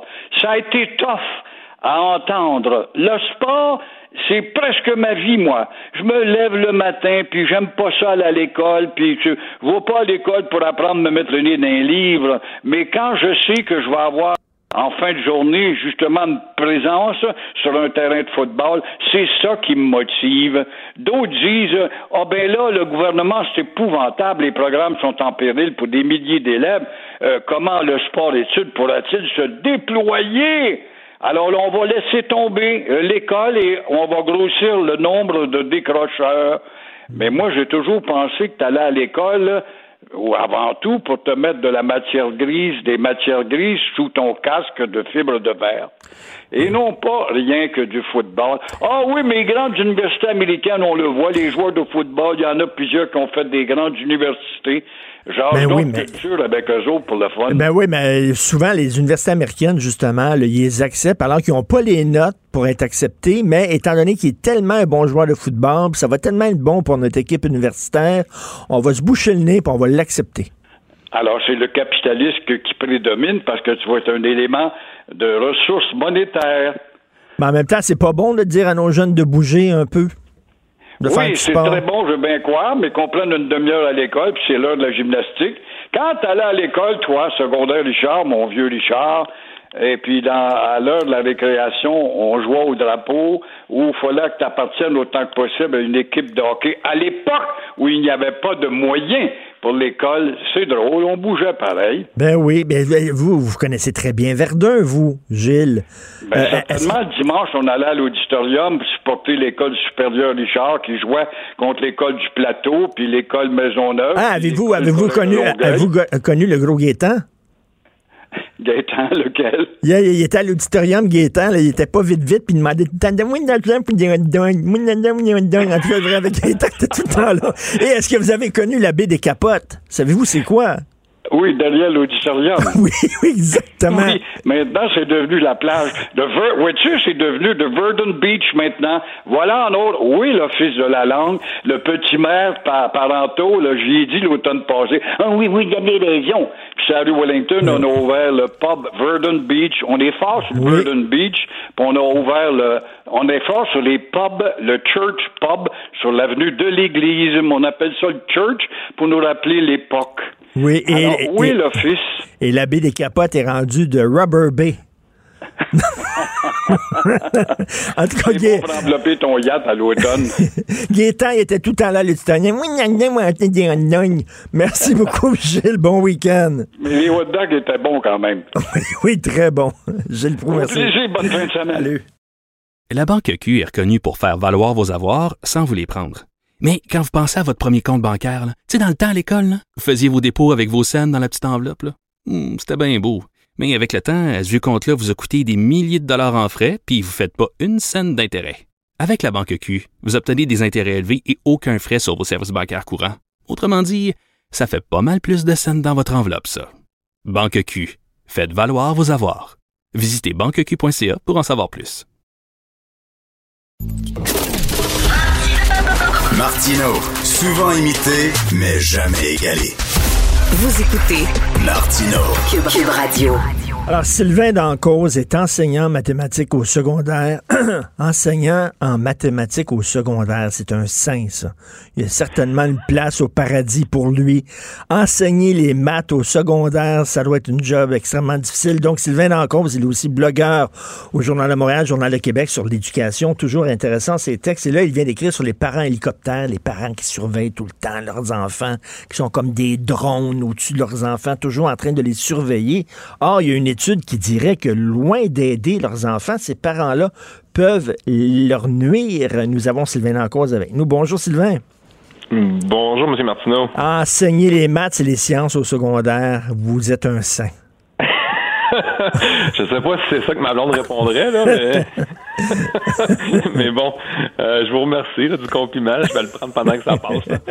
Alors, les parents hélicoptères, donc, euh, pour ceux qui connaissent pas vraiment cette expression-là, là, vous pouvez nous expliquer c'est c'est quoi ça, ces parents-là? Oui, exact. Ben, l'image, en fait, ça date quand même euh, d'un certain temps, mais là, euh, euh, cette image-là de parent hélicoptère, c'est vraiment l'image du parent qui est au-dessus de son enfant, qui survole son enfant et qui euh, tente là un peu par tous les moyens de savoir ce qui se passe dans la vie de, ses enfants. Il est toujours au-dessus de lui, puis il va, intervenir à sa place là, très souvent. là. Donc c'est un peu l'image de l'héli- de l'hélicoptère, du parent hélicoptère. Et pourquoi il y a des parents qui sont comme ça? Pourquoi? Eux autres, ils, quand ils étaient petits, ces parents-là, lorsqu'ils étaient enfants, ils aimaient ça, avoir une certaine autonomie, une certaine liberté. Et c'est quoi? Les, les surprotègent, là? Ben, une excellente question. Je vous dirais que je suis moi-même parent là, de deux enfants et d'une adolescente. Là. Euh, puis des fois, je me questionne moi-même comme parent par rapport à ça. Là. Des fois, je me dis bon, est-ce que j'exagère? Est-ce que je suis un peu trop présent? Je donne, faut donner de la corde. Je pense que ça part toujours d'une bonne intention. Là. Je pense que comme parents, on veut le meilleur pour nos enfants. Euh, on veut qu'ils réussissent. On veut qu'ils soient bien, qu'ils soient heureux. Euh, bon. C'est un peu comme euh, des fois je pense à l'école des fans là, on aimerait on- l'émission là, que Charles Lafortune animait là, tout le Oui. monde est gagnant là, on aimerait ça que tous les enfants soient gagnants puis que notre enfant fasse partie aussi des gagnants là. Euh, mais... des fois ça devient un peu maladif là. des fois on, on exagère sans s'en rendre compte bien souvent là, je suis pas certain que si vous posez les- les- la question aux parents puis moi comme parent je me questionne des fois on s'en rend pas toujours compte mais on franchit une certaine ligne, puis là, on prend des décisions qu'on ne devrait pas prendre pour nos enfants ou on, on s'immisce dans leur vie alors que ça serait à eux autres à, à résoudre certains problèmes. Oui, on, veut, on, on veut les protéger aussi. Hein. On moi, je suis, je l'avoue, je suis un peu papa poule. Euh, J'ai j'ai un fils de 12 ans, puis euh, il y, a- il y a certains de ses amis qui prennent le métro tout seul. ok? Ils se promènent en métro pour aller à l'école. Puis moi, il n'a jamais pris le métro puis l'autobus tout seul. Puis ah ouais, donc, papa, pourquoi? Puis là, je suis comme, on dirait que je freak bien dur. Là. Puis il dit, voyons donc, mes amis ont 12 ans, ils prennent le métro tout seul. Donc, on a tendance des fois à les surprotéger. Exact, exactement. Puis pourtant, euh, moi, en tout cas, moi, compte tenu de mon âge, mes parents n'étaient pas du tout comme ça quand j'étais plus boy. jeune. Il y a quand même un flip qui s'est fait euh, euh, au niveau social. Je sais pas quel est le déclencheur, qu'est-ce qui s'est passé, Mais il y a la communauté, je crois, elle était plus serrée. Moi, je suis plus vieux que vous. Mhm. Mais quand j'étais jeune, je partais le matin en bicycle, boum, je partais. Puis là, il n'y avait pas de cellulaire, il n'y avait rien de ça. Là. Mhm. Puis des fois, j'arrivais, plusieurs, je, je skippais, je sautais par-dessus le dîner. Et là, ma mère appelait euh, la mère d'un de mes meilleurs amis. Il est chez vous? Non. Mais appelle Ginette. Elle appelait Ginette. Il est chez vous? Non. Mais ça a l'air qu'il est dans le cours de l'autre. Fait qu'elle appelait Micheline. Micheline, il est chez vous? Oui, il est chez Ah nous. ouais. Il y avait un tissu social qu'on a peut-être pu. Ben, je pense que vous avez tout à fait raison. Puis vous avez dit aussi un mot qui, moi, comme enseignant, euh, ça m'interpelle. Le mot que vous avez utilisé, c'est le mot cellulaire. Euh, puis on dirait que là aussi, je le vois là, dans mes classes, là, des fois il y a des parents qui textent leur enfant pendant les cours, puis souvent pour des banalités ou des choses qui sont pas du tout importantes ni pressantes, mais là le jeune se sent mal. Des fois le jeune me regarde en voulant dire excusez monsieur c'est ma mère qui me texte ou excusez monsieur c'est mon père qui me texte. Ça vibre dans ça vibre dans la poche, mais je veux dire je pense que le fait de pouvoir surveiller son enfant en temps réel, Mm. d'avoir une réponse en temps réel avec les, les médias sociaux, les réseaux sociaux, avec euh, euh, avec le cellulaire puis le texto, je pense que ça, ça, ça, ça aide pas. là. Le parent peut être toujours dans les dans les poches de son enfant, il peut le suivre en temps réel. C'est vrai, c'est comme une laisse, hein? Vraiment. Ouais. Ouais, c'est exactement ça, c'est une laisse. Donc, euh, puis le parent, si l'enfant répond pas au cellulaire, je veux dire, pour lui, il arrive quelque chose de grave. Là. Je veux dire, je t'écris un texto, faut que tu me répondes dans la seconde qui suit, parce que sinon, ça, ça va pas. Mais des fois, le parent oublie que le jeune est en classe avec moi. Là. Je- je- et puis des fois, je dis aux jeunes pour rire, là, je dis, peux-tu répondre à ta mère que tu es en classe puis que ton prof est pas content présentement? Là? Euh, on, on ça un peu à la blague, là, mais bon, euh, puis le jeune comprend, mais des fois, c'est pas la faute du jeune, c'est la faute du parent. Là. Et Sylvain, il y a des gens, là, est-ce que, est-ce que ça arrive des parents qui vont vous voir en disant T'as donné une mauvaise note à mon fils? Je comprends Euh, pas ça. Ben oui, ça arrive. Euh, moi, c'est sûr que peut-être que je suis moins exposé à ça parce que les mathématiques, ça prête peut-être un peu moins à interprétation. C'est pas comme un exposé oral Ouais. ou un, un- un texte argumentatif. Puis là, peut-être que les parents pourraient trouver que c'est un chef-d'œuvre ou non. C'est sûr qu'une résolution d'un d'un problème, d'un problème de maths, des fois, c'est un peu plus dur d'argumenter. La réponse est mal, la réponse est mal. Ben oui. Euh, la démarche est tout croche. Fait que peut-être que moi, je suis dans un monde qui qui qui donne pas accès beaucoup à ça aux parents. Mais je sais, j'ai des collègues là, qui se font euh, qui se font euh, euh, poser beaucoup de questions sur leur grille de correction, puis pourquoi c'est 5, pourquoi pas c'est 6, puis oui, ça, ça arrive, je vous dirais, quand même assez souvent. Puis on parlait de cellulaire, mais aussi les courriels. Euh, ça n'existait pas beaucoup là euh, dans un temps pas si lointain le courriel, mais maintenant là, le parent ne se gêne pas pour réécrire euh, allègrement des courriels à tous les enseignants de son, de son enfant. là. Et là, vous dites que les parents à hélicoptère, là, bon, on en rit, là, mais sauf que ça peut avoir des impacts extrêmement néfastes sur certains enfants, c'est-à-dire qui deviennent après ça des adultes, quoi, des adultes un peu dépressifs, des adultes que- qui n'ont pas confiance en eux? Ben, c'est un peu ce que la recherche, dans le fond, que, que, que j'ai partagé avec les lecteurs euh, dit. Euh, c'est, que là, ben, une fois qu'on sait qu'il y a des parents hélicoptères, ben, il faut regarder dans le temps qu'est-ce qui se passe avec ces enfants-là, parce qu'on le sait pas l'année d'après. Là, je veux dire, ça, c'est des recherches qui se font sur du long terme, en fait. Puis ce que cette recherche-là montre, en fait, c'est un lien direct entre l'omniprésence des parents dans la vie de leurs enfants, puis des lacunes chez ces derniers. Puis quand on parle de lacunes, on va parler souvent d'une faible confiance en soi, euh, d'un manque d'autorégulation, euh, souvent de la difficulté avec certaines compétences sociales, et euh, ça pourrait même aller jusqu'à un risque accru de dépression au niveau de l'âge adulte. Ah oui, donc il faut donner un slack aux enfants. Et là, vous avez parlé à notre recherchiste euh, Hugo Veilleux, puis vous avez dit, j'aimerais ça parler aussi des parents chasse-neige. C'est quoi ça, les parents chasse-neige? Jamais entendu parler de ça. Bon, alors on est comme une coche en haut du parent hélicoptère. Là. C'est, c'est comme le, le, le, le summum, là. c'est le, le, le number one. là. Euh, dans la littérature anglaise, on parle aussi là, de. Là, je traduis en français, là, mais il y, a- on- il y en a qui parlent de parents tondeuses, de parents bulldozers ou de parents chasse-neige. En fait, en fait, normalement, là, dans la vie, ce qu'on, ce qu'on tente de faire comme parent ou qu'on devrait faire ou tenter de faire, c'est de préparer son enfant puis de l'équiper pour la route. Mais là, le parent qui est chasse-neige, lui, c'est le contraire. Il prépare la route pour son enfant. Donc, il va tout déblayer devant, euh, où il va passer le bulldozer, il va passer la tondeuse, puis il va tracer le chemin pour son enfant. Là, on arrive avec des comportements de parents qui, des fois, sont pas très éthiques, sont pas très... euh, C'est pas un comportement toujours moral ou légal. Puis on va voir des parents, exemple, qui vont aller faire le travail à la place de leur enfant. Fait que là, parce qu'ils peuvent pas concevoir que leur enfant ait une mauvaise note. Ben là, ouais. On va- eh ben ça, je- on, on le voit à l'école, des, des travaux qu'on se dit, mon Dieu, c'est sûr que c'est pas cet élève-là qui a fait ce travail-là, c'est ses parents parce qu'ils voulaient qu'il y ait une meilleure note pour. OK, et ça, ça me rappelle la fameuse phrase de la Bible. Il ne faut pas euh, donner un poisson euh, aux gens, il faut leur montrer comment pêcher. Fait que le, le rôle de parent, c'est pas de donner un poisson à ton enfant, c'est d'y montrer comment pêcher pour que lui puisse l'attraper tout seul, le poisson. Ben, tout à fait. Je pense que notre rôle, ben, comme parent puis comme éducateur aussi, moi comme enseignant, c'est mon rôle aussi. Là. Des fois, je compare ça à être parent, être enseignant. Euh, c'est d'équiper les jeunes, leur donner les meilleurs outils possibles, de les aider, de leur donner de l'amour, euh, du temps, bon, de les encadrer.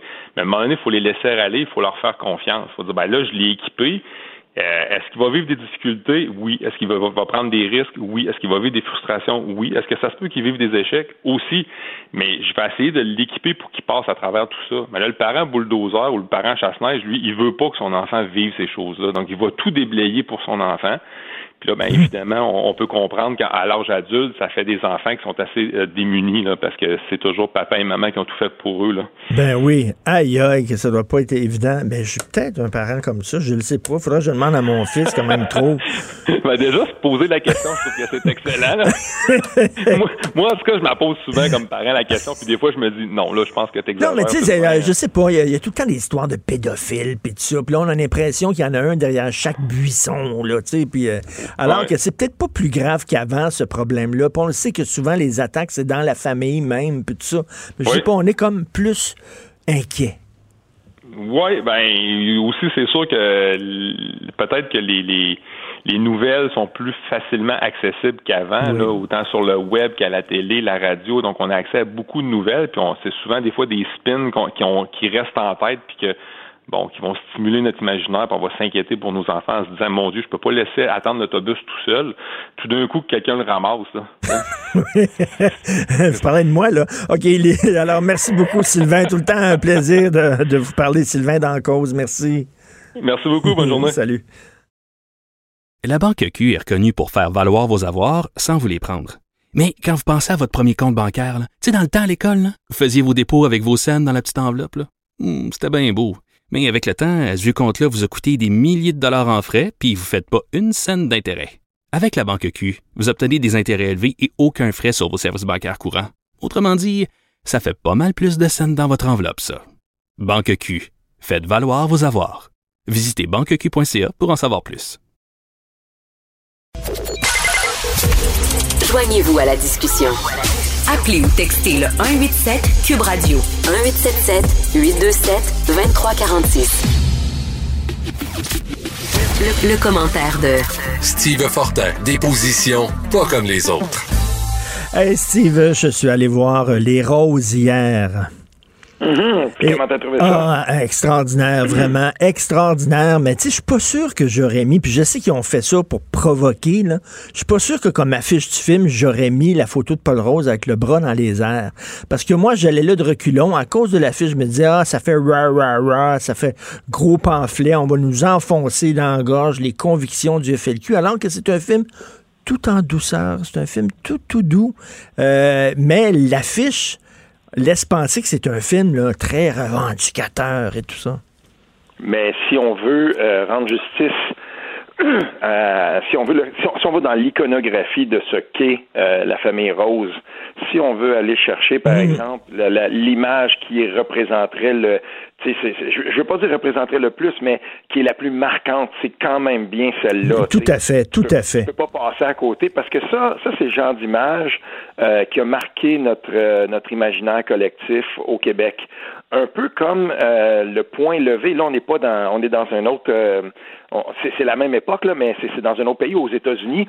Souviens-toi en 1968, Tommy Smith, John Carlos, les ben deux. Euh, athlètes noirs sur le podium qui lèvent le bras euh, avec le gant noir. Euh, ça, là, non seulement ça a marqué, mais euh, j'écoute pas beaucoup Netflix, mais le, le, le, documentaire dont on où on parle de ce de, de ce moment-là, puis ce que ça a voulu dire ensuite pour ces deux personnes-là, dont un qui a fini par se suicider, on se souviendra. Euh, écoute, ça, ça, a changé leur vie, mais ils sont devenus des héros pour les uns, mais des parias à abattre pour les autres. Mmh. Euh, il y avait littéralement une fatwa sur la tête de ces deux hommes-là, pour reprendre un terme. Là, je veux dire, ils, étaient persécutés là, dans, euh, parce que ça n'avait pas passé, et ils auront toujours été vus à travers, parce qu'il y en a un des deux qui est devenu enseignant, ils ont toujours été vus à travers ce geste-là. Je pense que Paul Rose, euh, on l'aura toujours vu à travers de ce geste-là. Et, et c'est ça, en fait, c'est in your face, comme on dit en anglais. C'est-à-dire, c'est ça, mon père. C'était ça, boum. Et d'ailleurs, dès le début, ça commence avec, euh, on entend un animateur de Radio X à Québec qui dit, Mhm. lors de la mort de Paul Rose, puis qui dit, c'était écœurant, on est en train de rendre hommage à un terroriste. Donc, il le cache pas, il le met tout de suite en avant, paf, le voilà, et maintenant, et ce que j'ai aimé du film, c'est que le film te donne la liberté de juger, toi, euh, Paul Rose et Jacques Rose. Tu sais, te l'enfonce pas dans la gorge. T'as comme euh, Félix Rose te dit, voici mon père, voici pourquoi il a fait ça. Maintenant, à chacun de vous de- d'avoir euh, une vision de, de, de ça. Et euh, très beau film. Ben, tu vois, c'est ça, ça c'est un privilège que, que j'ai eu de pouvoir euh, discuter, euh, par, par, par texto, par texte interposé, euh, par message interposé avec Félix Rose.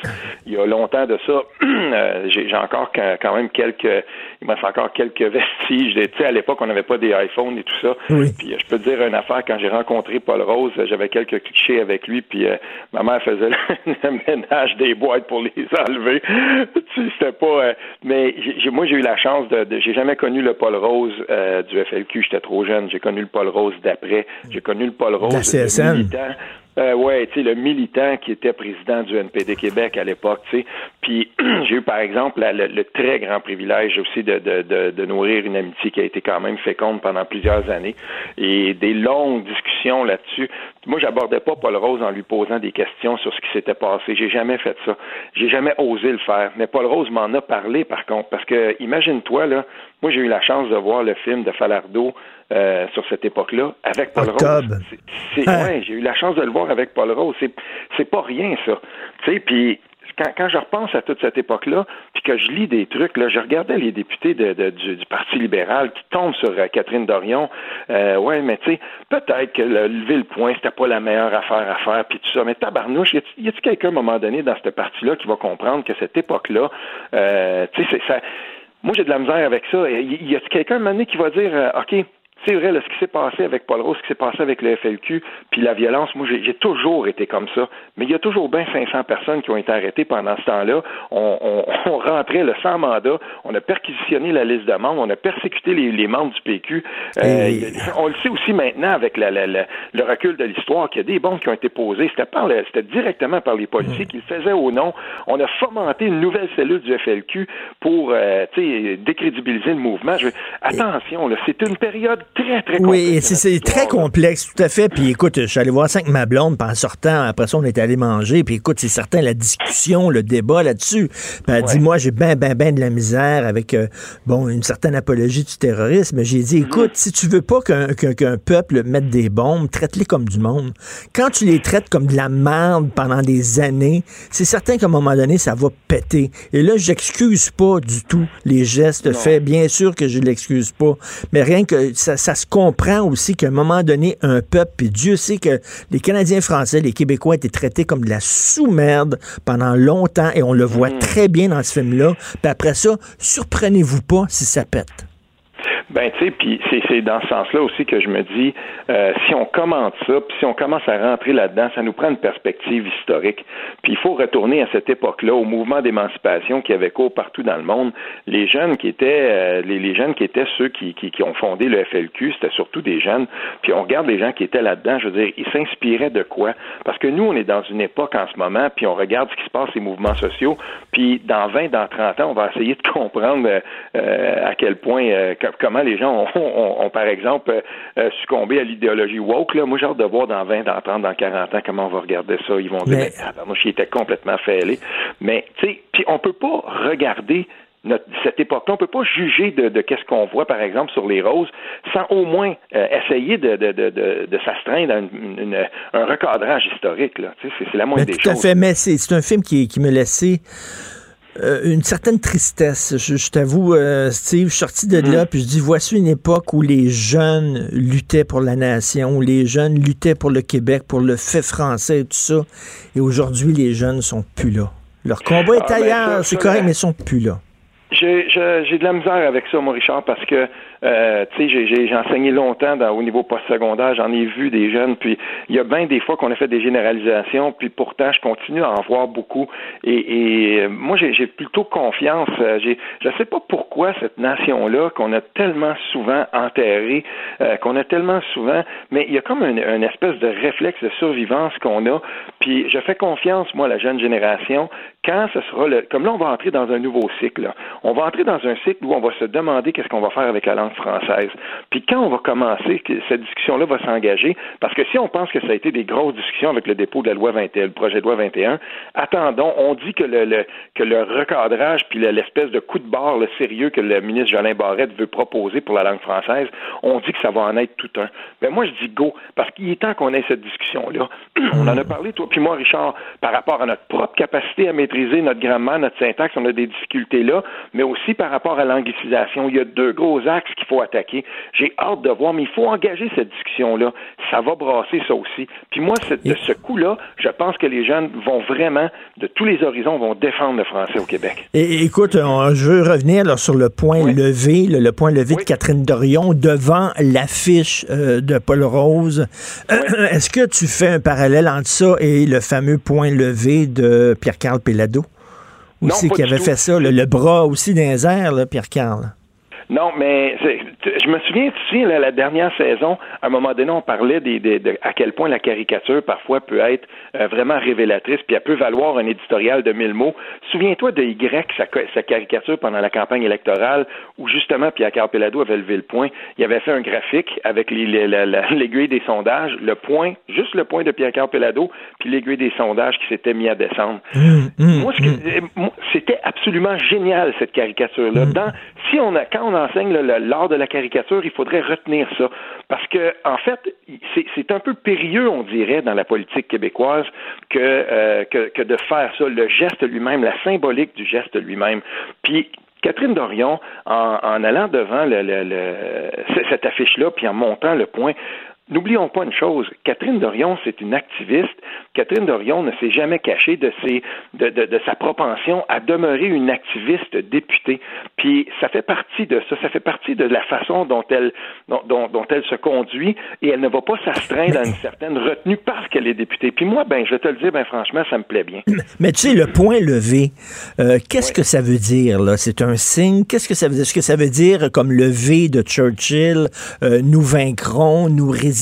Ou ça veut dire je suis, c'est un appel à la violence? C'est quoi le point levé? Ben le point levé, c'est là, il, là, il y aurait comme une, une, une, grande, un grand historique à faire de ça, mais en gros, moi je l'ai toujours vu comme ça. C'est plutôt un appel à la mobilisation. Moi, je le vois comme euh, une façon un petit peu plus loin de dire, ben, euh, tu sais, c'est un engagement, c'est un engagement militant, c'est un, c'est pour dire, c'est pour rassembler les troupes. Moi, je le vois comme ça. Puis, tu sais, quand Pierre-Carl a levé le point euh, lors de sa présentation à titre de député, moi, je, je, faisais partie de ceux qui, qui, disaient, mais enfin, mm. enfin, Colin, tu sais, puis moi, ça m'a, mm. m'a redonné un, un, espoir, puis je me disais, allez, PQ, Colin, t'as pu, tu sais, je ne sais pas. Mm. Moi, j'ai vu des vidéos, là, à cette heure, on, on, a renumérisé quelques discours de, du temps de, du PQ, du temps de René Lévesque, là. Écoute, euh, Charles-Claude Charbonneau, qui, qui, qui arrive sur le, à Saint-Pierre, euh, Saint-Paul Sauvé, le point d'un je veux dire, à cette époque-là, on le montait, le point. C'était un, un, geste de mode mobilisation. On n'avait pas peur de le faire. On se mobilisait. Mais Steve, en même temps, en même temps, ça a changé. En même temps, si je regardais ça, là, euh, tu sais, on fait pas l'indépendance pour corriger des erreurs du passé puis corriger des injustices du passé. On fait l'indépendance pour le présent puis pour l'avenir. Puis on n'est plus là, là, tu sais. Jacques Rose et Paul Rose, euh, son père travaillait dans des conditions épouvantables dans des shops mm. et pour, 20 pièces par, semaine.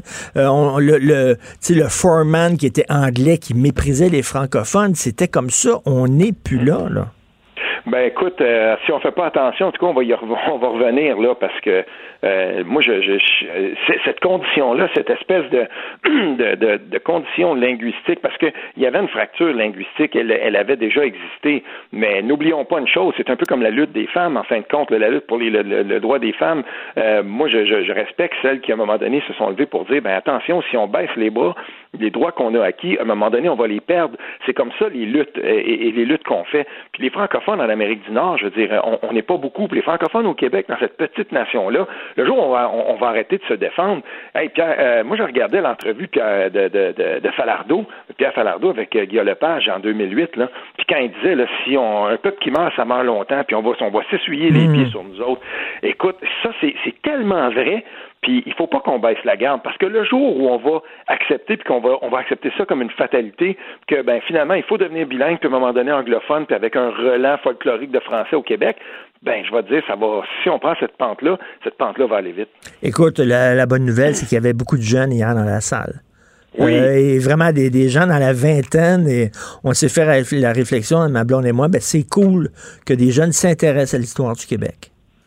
Oui, puis je vais te dire, moi j'ai vu d'autres choses aussi se passer euh, en, Outaouais, par exemple, quand j'enseignais, et même encore aujourd'hui, le mouvement de la poésie, le mouvement du slam, les jeunes qui arrivent puis qui vont remplir, par exemple, certains certains bars, certaines salles qu'on a en Outaouais, puis qui vont pour le slam, puis qui vont être là.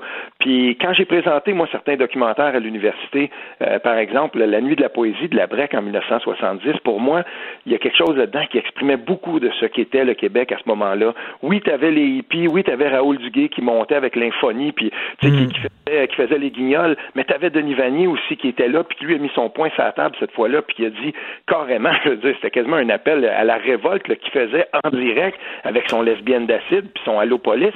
C'était ça, ce Québec-là, tu sais. Puis quand je, quand je présentais ça à, des, à des étudiants universitaires, c'est toujours les cours où ça, ça restait. Là, on, on, on se retrouvait, tu sais, il était 10 heures le soir, moi j'enseignais le soir, il était 10 heures le soir, mais là, je suis obligé de quitter quand l'agent de sécurité venait nous mettre à la porte à 11 heures parce que, puis on continue à discuter dans le stationnement. C'est les plus beaux moments que j'ai jamais eu à l'université, ça. Puis c'est avec les jeunes, puis ils sont là, puis ils veulent ça. Faut faire attention parce que je te le dis qu'ils sont pas mal plus allumés qu'on pense, les jeunes de nos jours. Et tu disais que tu avais, écoute, en terminale, tu disais que tu avais des liens avec, euh, avec Paul Rose. Moi, j'ai eu la chance, euh, à un moment donné, euh, j'ai dans ma vingtaine où j'ai commencé, je fréquentais un peu Pierre Vallière et, euh, Patrick Straram, le bison ravi. Écoute, oh, tous des personnages, je vais te dire, là, ils me racontaient des histoires des années 70. C'était quelque chose. C'était le fun. Que tu dis ce nom-là, Richard, parce que Patrick Straram, le bison ravi, c'est probablement une des figures littéraires du Québec qui est la plus méconnue. C'est très difficile de travailler sur lui. J'ai essayé, j'ai travaillé longtemps sur Denis Vanier. Euh, ça a été le sujet de ma thèse de maîtrise d'ailleurs. Mais sur, sur Patrick Straram, là, il était pourtant proche de Denis Vanier, mais Colin, qui reste pas grand-chose. Non, non, il reste rien. Je l'ai connu. Il était très, très, très malade à la toute fin, là. Mais quel personnage. Des gens qui ont vécu une époque quand même en effervescence. Euh, on s'en reparlera. Écoute, bon week-end, Steve Fortin. Merci. salut. Martino, souvent imité, mais jamais égalé. Vous écoutez Martino, Cube Radio. Yeah, you dealing with some wet and gushy. Bring a bucket and a mop for this wet and gushy. Give me everything you got for this wet and gushy. Now from the top, make it drop. That's some wet Oh, c'est épouvantable. Oh, elle se monte quasiment la poitrine. Elle se roule la bille dans le vidéo. Ça n'a pas de maudit bon sens. Alors, c'est Cardi B, son vidéo qui dérange énormément. On va en parler avec Mike Gauthier, le seul qui est capable de prononcer correctement le nom de la chanteuse de Like a Prayer. Vas-y donc, Mike. Madonna. Madonna. Il dit pas Madonna. il dit pas Madonna, Mike. Il dit Madonna. Voilà. Puis tant qu'à y être un beau Metallica. Metallica. Et Cardi B, je l'ai dit comme fou? Oui, oui, ça va, ça va. OK, écoute, euh, j'ai regardé une vidéo. Et, premièrement, il est magnifique. La direction artistique de ce vidéo-là, les couleurs, la mise en scène, c'est à tomber sur le cul. Ah, pour ne pas en ajouter, c'est très léché. Oui. y a-t-il un deuxième degré dans ton léché? oui. Alors, non, mais c'est vrai, c'est vraiment un beau vidéo. Euh, quand hier, euh, Hugo m'a communiqué avec moi, me dit Veux-tu en parler?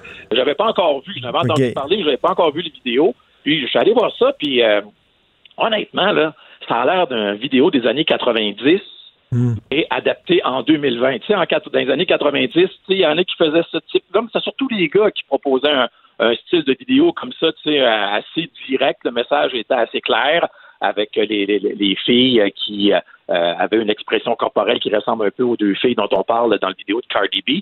Mais tu sais, honnêtement, j'ai souri. J'ai fait OK, ils sont rendus là, mais pourquoi ils font ça en 2020? Parce qu'honnêtement, Richard, si quelqu'un surfe un peu sur le net, il va tout retrouver ça un peu partout avec des gens beaucoup moins connus, cependant. mais mais c'est vraiment, tu sais, ça a l'air les, les, les, premiers films de Tim Burton. Il, il, il, il y a un côté Alice au Pays des Merveilles qui est vraiment qui est magnifique.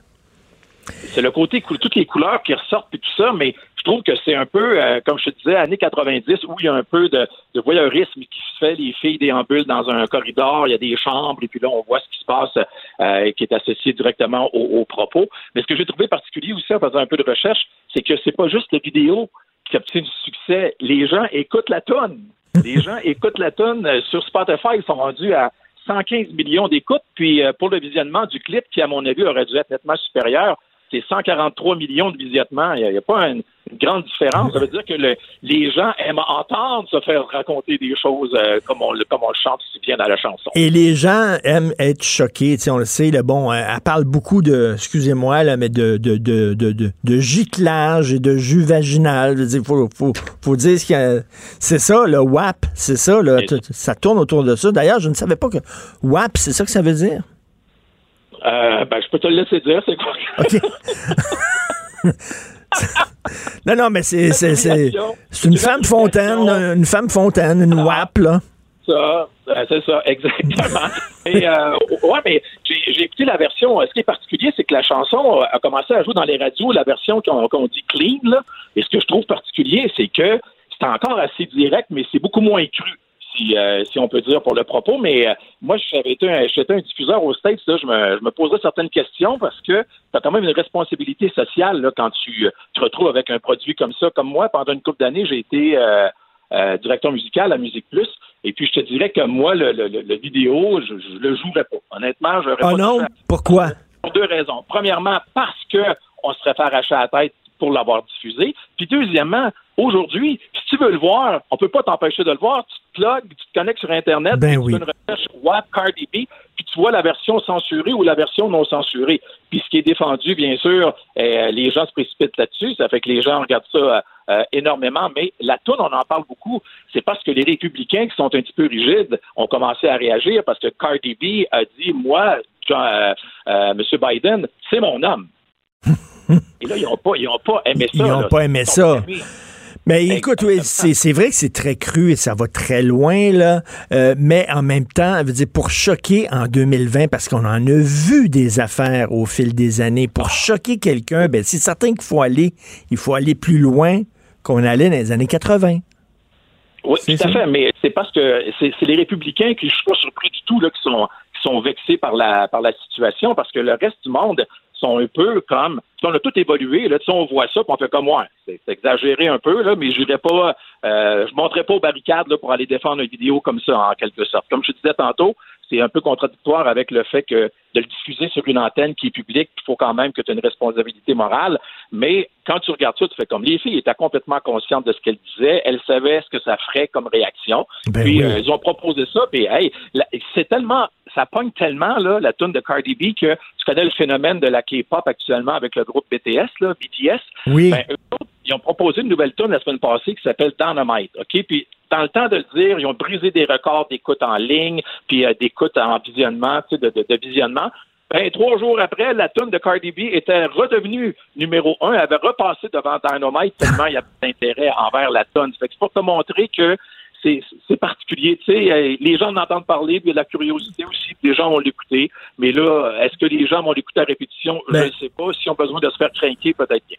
Ben écoute, en même temps, là, la musique rock, la musique pop, euh, c'est fait pour provoquer. Je veux dire, depuis, depuis Elvis, si Bill Haley, quand il, quand il dansait, on trouvait qu'il soignait trop des, des jambes. La même chose avec Elvis, où on montrait pas son pelvis à la télévision parce qu'on trouvait ça trop choquant. Je veux dire, c'est ça aussi, la musique rock la musique pop, c'est de provoquer puis c'est de parler souvent de c'est le fossé de génération aussi qui arrive. Tu sais, comme nous, on, on, on frôle la soixantaine là, tous les deux. Là, et tu sais, on, on, voit ça, puis on fait comme ah, tu sais, on dit. C'est exagéré un peu, mais on ne montre pas aux barricades. On ne va pas défendre ça comme les républicains vont le défendre. Souvent, c'est des générations qui sont comme mm. trois générations en avant qui sont blessées de voir ça? C'est-tu parce qu'ils aimeraient ça en profiter ou Ben, c'est ça. Ben, tu ben, tu leur dis, rappelez-vous quand vous étiez jeune, maudit, rappelez-vous, il y avait d'autres groupes aussi, puis vous aimiez ça, puis c'était, je sais pas, c'était les Sex Pistols, c'était n'importe quoi d'autre, puis il y avait d'autres groupes qui provoquaient. Ça fait partie de la musique de jeunes de provoquer. Si les jeunes arrêtent de provoquer, on est dans le schnout, mon Mike, parce que c'est c'est ça la jeunesse. Exactement. Puis euh, c'est une chanson comme ça, tu sais, quand, honnêtement, là, la tune est plate. C'est sérieusement, c'est- c'est- c'est, euh, tu sais, il n'y a pas de refrain, c'est linéaire. La, la fille, c'est, c'est une, comment je pourrais, je, je, je veux pas le dire, mais je vais le dire pareil parce que tu vas être content. C'est comme une diarrhée verbale. Sais, des mots en veux-tu, en ça sort, ça sort, ça sort. Mais tu sais, c'est pas une grande chanson. Mais c'est là qu'on est rendu aujourd'hui. Puis le, le jeune public aussi euh, est habitué un peu à ce type de comportement. Tu sais, aujourd'hui, euh, comme je te disais tantôt, quand tu jettes un coup d'œil sur le net, là, dans les stories et tout ça, euh, il y, a- il y a des gens qui ont peu ce comportement-là, là, si on peut Ben dire. oui.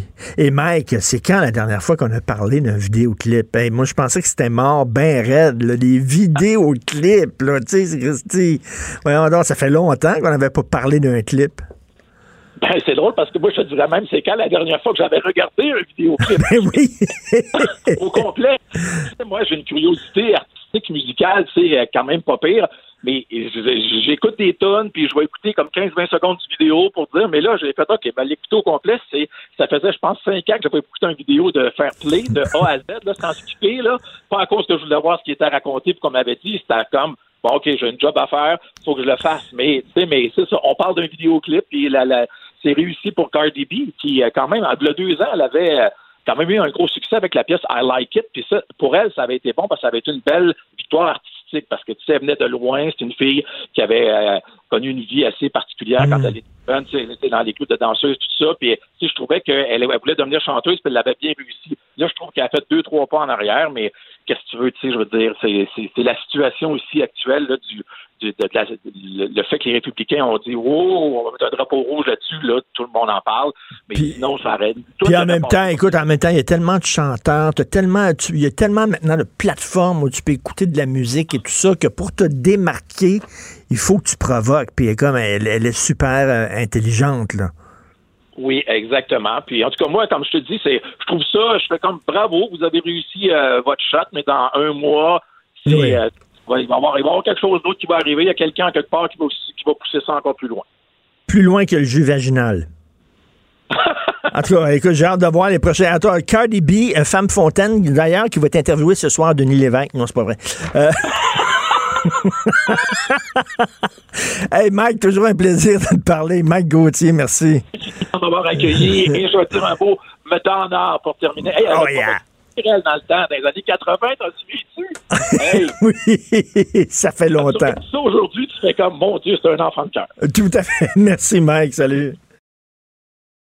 La Banque Q est reconnue pour faire valoir vos avoirs sans vous les prendre. Mais quand vous pensez à votre premier compte bancaire, tu sais, dans le temps à l'école, vous faisiez vos dépôts avec vos scènes dans la petite enveloppe. Hmm, C'était bien beau. Mais avec le temps, ce vieux compte-là vous a coûté des milliers de dollars en frais, puis vous ne faites pas une scène d'intérêt. Avec la Banque Q, vous obtenez des intérêts élevés et aucun frais sur vos services bancaires courants. Autrement dit, ça fait pas mal plus de scènes dans votre enveloppe, ça. Banque Q. Faites valoir vos avoirs. Visitez banqueq.ca pour en savoir plus. Ben oui, on le sait. Martineau, ça n'a pas de bon sens comme il est bon. Vous écoutez Martineau. Cube Radio. Luc La Liberté, bonjour. Bonjour, Richard Martineau. Luc, le Parti républicain n'a plus de programme. Ils n'ont même pas présenté de programme en disant voici ce qu'on va faire en économie, voici ce qu'on va faire en éducation, en santé, comme on le fait toujours depuis qu'il y a des élections. Eux autres, leur programme, c'est Donald Trump. Écoute, ce, n'est plus un parti politique. Là. On s'entend. Écoute, écoute, euh, je viens de me farcir un marathon de huit soirées de conventions, euh, de conventions politiques. Les démocrates d'abord, les républicains ensuite. Euh, dans les deux cas, j'ai envie de te dire, c'est, ce sont assurément pas les idées ou le programme qui a été mis de l'avant.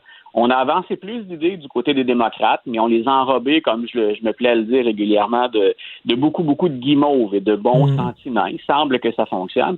Euh, du côté républicain, on a fait un peu la même chose. Je vous disais qu'on a réduit la portion idées ou programme. Grosso modo, ce qu'on nous propose, c'est ce qu'on nous proposait en 2016, mais en adoucissant un peu l'image du président américain.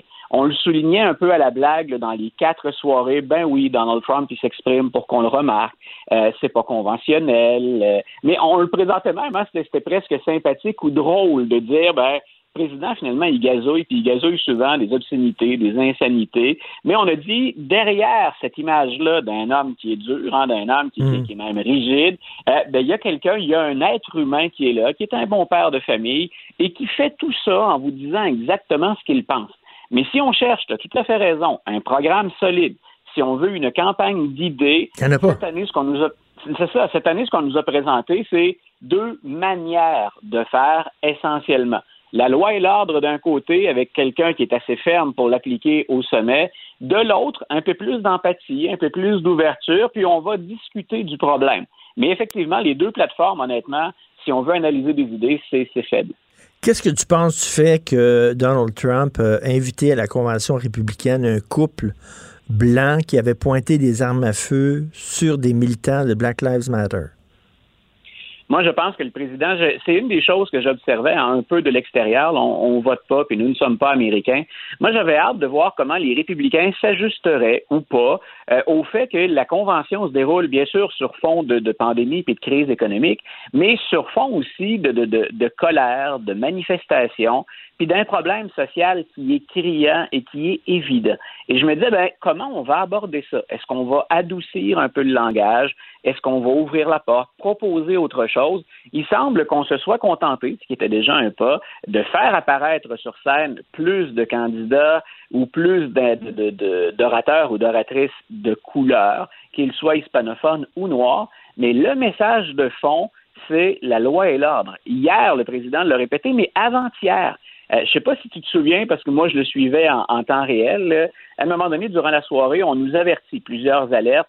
Euh, le président Pence, le vice-président, pardon, retarde son allocution pour s'ajuster, grosso modo, au contexte actuel. Hmm. Et là, je me disais, ben, à l'extérieur de la convention, il y a deux choses majeures il y avait euh, l'ouragan qui menaçait de frapper la, la, Louisiane, souvent la même portion, malheureusement, autour du golfe du Mexique. Puis de l'autre côté, ben, il y avait ces manifestations. Puis il y avait ce jeune homme qui a tiré dans le tas, qui a tué deux personnes, qui en a blessé une autre. Je me disais, c'est de ça dont on va parler. Et Mike Pence a souligné, bien sûr, le soutien puis l'empathie pour les victimes euh, qui étaient déjà faites ou à venir de l'ouragan. Pas un mot sur les manifestations, sinon la loi et l'ordre. Peu importe où vous manifesterez, puis où on risque d'avoir des, des débordements, nous interviendrons. Donc, c'est more of the same. Mais, hein, mais, mais, tu parles du petit gars de 17 ans qui, a tiré, qui a tué deux personnes.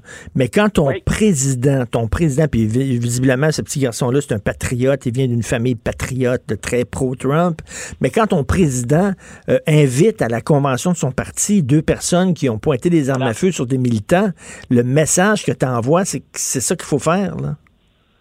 Puis, il, dit, il donne, il, alimente, il apporte de l'eau au moulin aux milices privées. Là.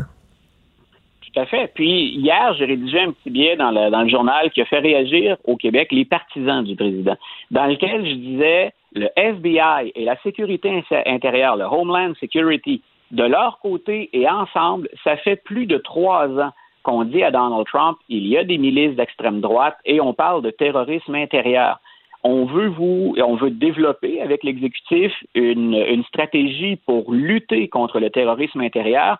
Puis en passant, ben, le financement n'est pas à la hauteur. Et Donald Trump a fait la sourde oreille à ça. La seule préoccupation qu'il a en sécurité intérieure, c'est la frontière avec le Mexique. Donc, c'est plus ou moins étonnant qu'on voit ces milices-là circuler librement. Si on dénonce, et toi et moi, on en a déjà parlé, Richard, si on dénonce ce que Trump appelle Antifa, ou si on dénonce qu'on s'entraîne à des bâtiments publics, euh, qu'ils soient privés ou gouvernementaux, si on dénonce des débordements, je ne comprends pas qu'on ait pu voir la police collaborer avec l'extrême droite sur le terrain et ne pas arrêter quelqu'un qui se promène avec une arme semi-automatique et qui a ouvert le feu. Luc, c'était des milices d'Afro-Américains OK, qui voudraient protéger euh, euh, leur quartier là, contre l'extrême droite. C'était des milices afro-américaines. Et Christy que la police débarquerait. Ben voilà, c'est un peu ce qui est inquiétant. Puis c'est ce que je tentais d'expliquer à nos lecteurs hier dans le journal. Écoutez, il y a quelque chose qui est anormal. La loi et l'ordre, à la limite, je veux bien. Imaginons que je sois pour ça. Moi, je pense que bien sûr, les racines sont beaucoup plus profondes et que ça ne peut pas être que la loi et l'ordre. Il peut y avoir ça mais ça doit s'accompagner d'une réflexion beaucoup plus large. Mhm. Mais en supposant qu'il y ait ça, la loi et l'ordre, ça s'applique à tout le monde. Ça s'applique pas juste si on a la peau foncée ou qu'on défend des intérêts des minorités. Ça s'applique aussi aux Blancs qui se promènent librement. Écoute, au Wisconsin, on est dans un État qui est open carry. Donc, on sait que des gens peuvent circuler avec des armes. Et là, dans une manifestation, écoute, on se promène d'abord, les policiers ont offert de l'eau aux milices, aux milices d'extrême droite. Donc, on savait qu'elles étaient là, hein, qu'elles étaient sur le terrain. C'est quand même grave, c'est pas banal puis on, tolère la présence d'armes semi-automatiques dans un contexte qui est tellement dangereux. Est-ce qu'on laisse les gens se promener avec des allumettes dans une poudrière? Ben c'est un peu ce qu'on a fait à Kenosha, c'est un peu ce qu'on a fait au Wisconsin. Et on s'attend à un président à ce qu'il rassemble son peuple dans une situation aussi euh, volatile et non au nom qu'il euh, jette de l'huile sur le feu. Et écoute, on a aussi beaucoup critiqué Donald Trump parce que, bon, euh, il a donné, il a fait une entrevue devant la Maison-Blanche et là, on se demandait c'est-tu le président qui parle ou c'est-tu le, ah. le, chef du Parti républicain? C'est la première fois, semble-t-il, qu'on a transformé la pelouse devant la Maison-Blanche en, en presque euh, une vitrine pour le parti. Voilà. Ben, Donald Trump, s'il a une qualité au plan stratégique, c'est que il ne recule jamais. C'est-à-dire qu'il s'assume jusqu'au bout. J'ai proposé en 2016 un président qui défierait les conventions, qui déboulonnerait de vieux mythes, qui ébranlerait les institutions, et c'est ce qu'il continue à faire. Et quand il fait ça, à la fois, il défie la réglementation, mais il défie aussi les conventions.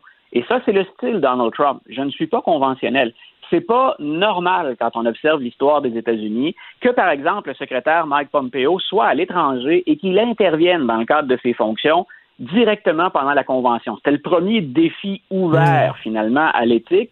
Et là, qu'on fasse de la Maison-Blanche le lieu du spectacle, du show final de la convention, ben, ça veut dire que maintenant, ben, il n'y a plus grand-chose qui, qui tienne. Euh, si Joe Biden entrait euh, à la Maison-Blanche au mois de janvier prochain, qui peut lui reprocher après ça des actions partisanes? Euh, il ne devient que le chef du Parti républicain ou le candidat du Parti démocrate, dans ce cas-ci, pardon. Trump, bien sûr, celui des républicains, mais il est de moins en moins le président des Américains. Donald Trump n'a jamais promis d'unir les Américains.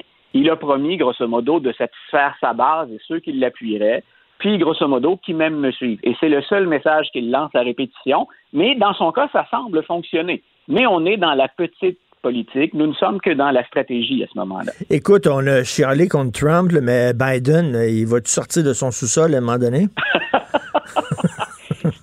C'est intéressant et je pense qu'il a senti la, pression, M. Biden. Son entourage annonçait hier qu'on est à peaufiner une stratégie euh, dans laquelle, d'abord, je ne sais pas si les, auditeurs ont remarqué, parce que, bien entendu, c'est la convention républicaine qui prenait toute la place, mais on avait un Joe Biden très dynamique dans sa plus récente publicité. On le voyait littéralement courir.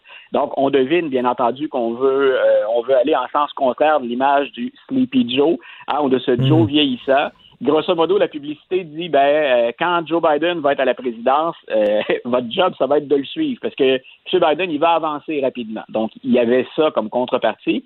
Et les stratèges ont carrément annoncé on va sortir maintenant M. Biden, tout en lançant le même message de respect des consignes euh, en, en, contexte d'urgence sanitaire. Donc, on va revoir des masques, on va revoir de la distanciation sociale. Puis ça aussi, Richard, on s'aperçoit que M. Trump, ben, il va jusqu'au bout de sa logique. Quand on observait les gens qui étaient devant lui hier, ces gens-là étaient coude à coude, épaule contre épaule, très, très, très peu de masques. Et pendant toute la convention républicaine, ben, c'est, euh, il n'y en a pas de pandémie. Hein? Il n'y a pas de risque, puis il n'y a pas de, de contamination c'était très clair que le président avait dit on va de l'avant avec ce que je défends depuis le début et jusqu'à l'apothéose, parce que pour les républicains hier c'était l'apothéose, ben hmm. on, va tenir le même discours puis se comporter de la même manière.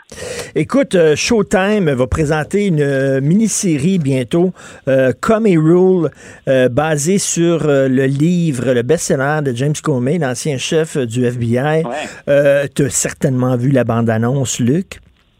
Est-ce que tu as vu la bande-annonce? Oui, c'est Brendan Gleeson qui joue euh, Donald Trump. Il est présenté un peu comme un croque-mitaine. Euh, on dirait que c'est quasiment la, la, la, la bande-annonce de Friday the 13. Là, où, euh, et, je regardais ça, puis je me disais, ça, ça va-tu aider Trump? Parce que les autres pensent que ça va peut-être lui nuire, parce qu'on va présenter ça avant les élections, hein, fin septembre. Mais Trump, c'est tu parles en bien de lui, c'est bon pour lui. Tu parles en mal de lui, c'est bon pour lui. Donc, je suis pas sûr que ça va aider le camp démocrate nécessairement, cette série-là. Non, puis l'autre chose que j'ajouterais, Richard, c'est quand on s'inspire de James Comey, euh, je pense pas que les démocrates souhaitent ça. James Comey, euh, peu importe ce qu'on peut penser de, de, sa droiture, James Comey, quand on a lu ce qu'il a écrit, euh, il se présente lui-même, personnellement, comme étant l'incarnation de la vertu aux États-Unis. Donc, c'est déjà, c'est déjà un brin prétentieux. Je dis pas que c'est un mauvais directeur du FBI, mais il s'est permis d'intervenir publiquement à de nombreuses occasions parce qu'il se définit comme euh, la vertu. Et on se rappellera qu'il est intervenu contre Hillary Clinton hein, euh, de façon un peu maladroite parce qu'il a dit j'enquête, finalement, pour dire pas longtemps après, il n'y a rien. Donc, mais il a quand même influencé le, cours des élections. Puis il le fait, bien sûr, avec Donald Trump en disant ben j'ai fait des notes personnelles, j'en ai même coulé à un journaliste du New hmm. York Times. Et là, il revient à la charge. Moi, s'il y a une personne que je veux pas voir intervenir dans la campagne, que je sois un stratège républicain ou démocrate, en fait, j'ai plus d'intérêt à le faire intervenir si je suis un républicain qu'un démocrate. Ah oui, pourquoi? Ben parce que pour M. Trump, James, Comey qui ressort, c'est l'État profond qui hmm. est à l'œuvre. Ah, c'est ce deep state qui s'attaque à lui. Puis c'est quelqu'un qui a contribué directement et par la bande à ce que M. Trump a toujours présenté comme étant euh, un hoax, hein, un complot hmm. ou encore une chasse aux sorcières. À la rigueur, moi je pense qu'une intervention de James Comey, ça, ça vient conforter le message de Donald Trump pour les démocrates, ça rappelle beaucoup plus de controverses et je pense honnêtement un manque de crédibilité au moment où on se parle. Et le, le titre du livre de James Comey, il faut se rappeler, c'est Higher Loyalty parce que, comme tu le dis, Luc, il a fait couler euh, des, des, notes, des trucs euh, euh, contre, contre son boss, contre son patron qui était Donald Trump, alors qu'il lui devait une loyauté, mais lui disait non, je dois une loyauté plus grande que celle-là, pas à mon boss, à mon pays. C'est ce qu'il voilà. Il, le doit, il le doit aux institutions, puis les institutions sont là pour le peuple américain. C'est un peu la même raison pour laquelle je te disais tout à l'heure, Mike Pompeo comme secrétaire d'État, quand il est à l'étranger, ben, on revient souvent avec ça. Hein. Bien entendu, il est payé à même les taxes des Américains pour les défendre à l'étranger. Que fait-il quand il défend le président, le candidat électoral qui s'adonne à être président? Donc, c'est cette logique-là que fait ressortir James Comey. Et si c'est noble, le problème que je vois là-dedans, c'est que dans ses interventions puis dans le coulage qu'il fait, ben, c'est qu'il interprète, il nous donne son interprétation. Je peux penser qu'il a raison sur le message de fond, mais la manière est maladroite, à mon avis.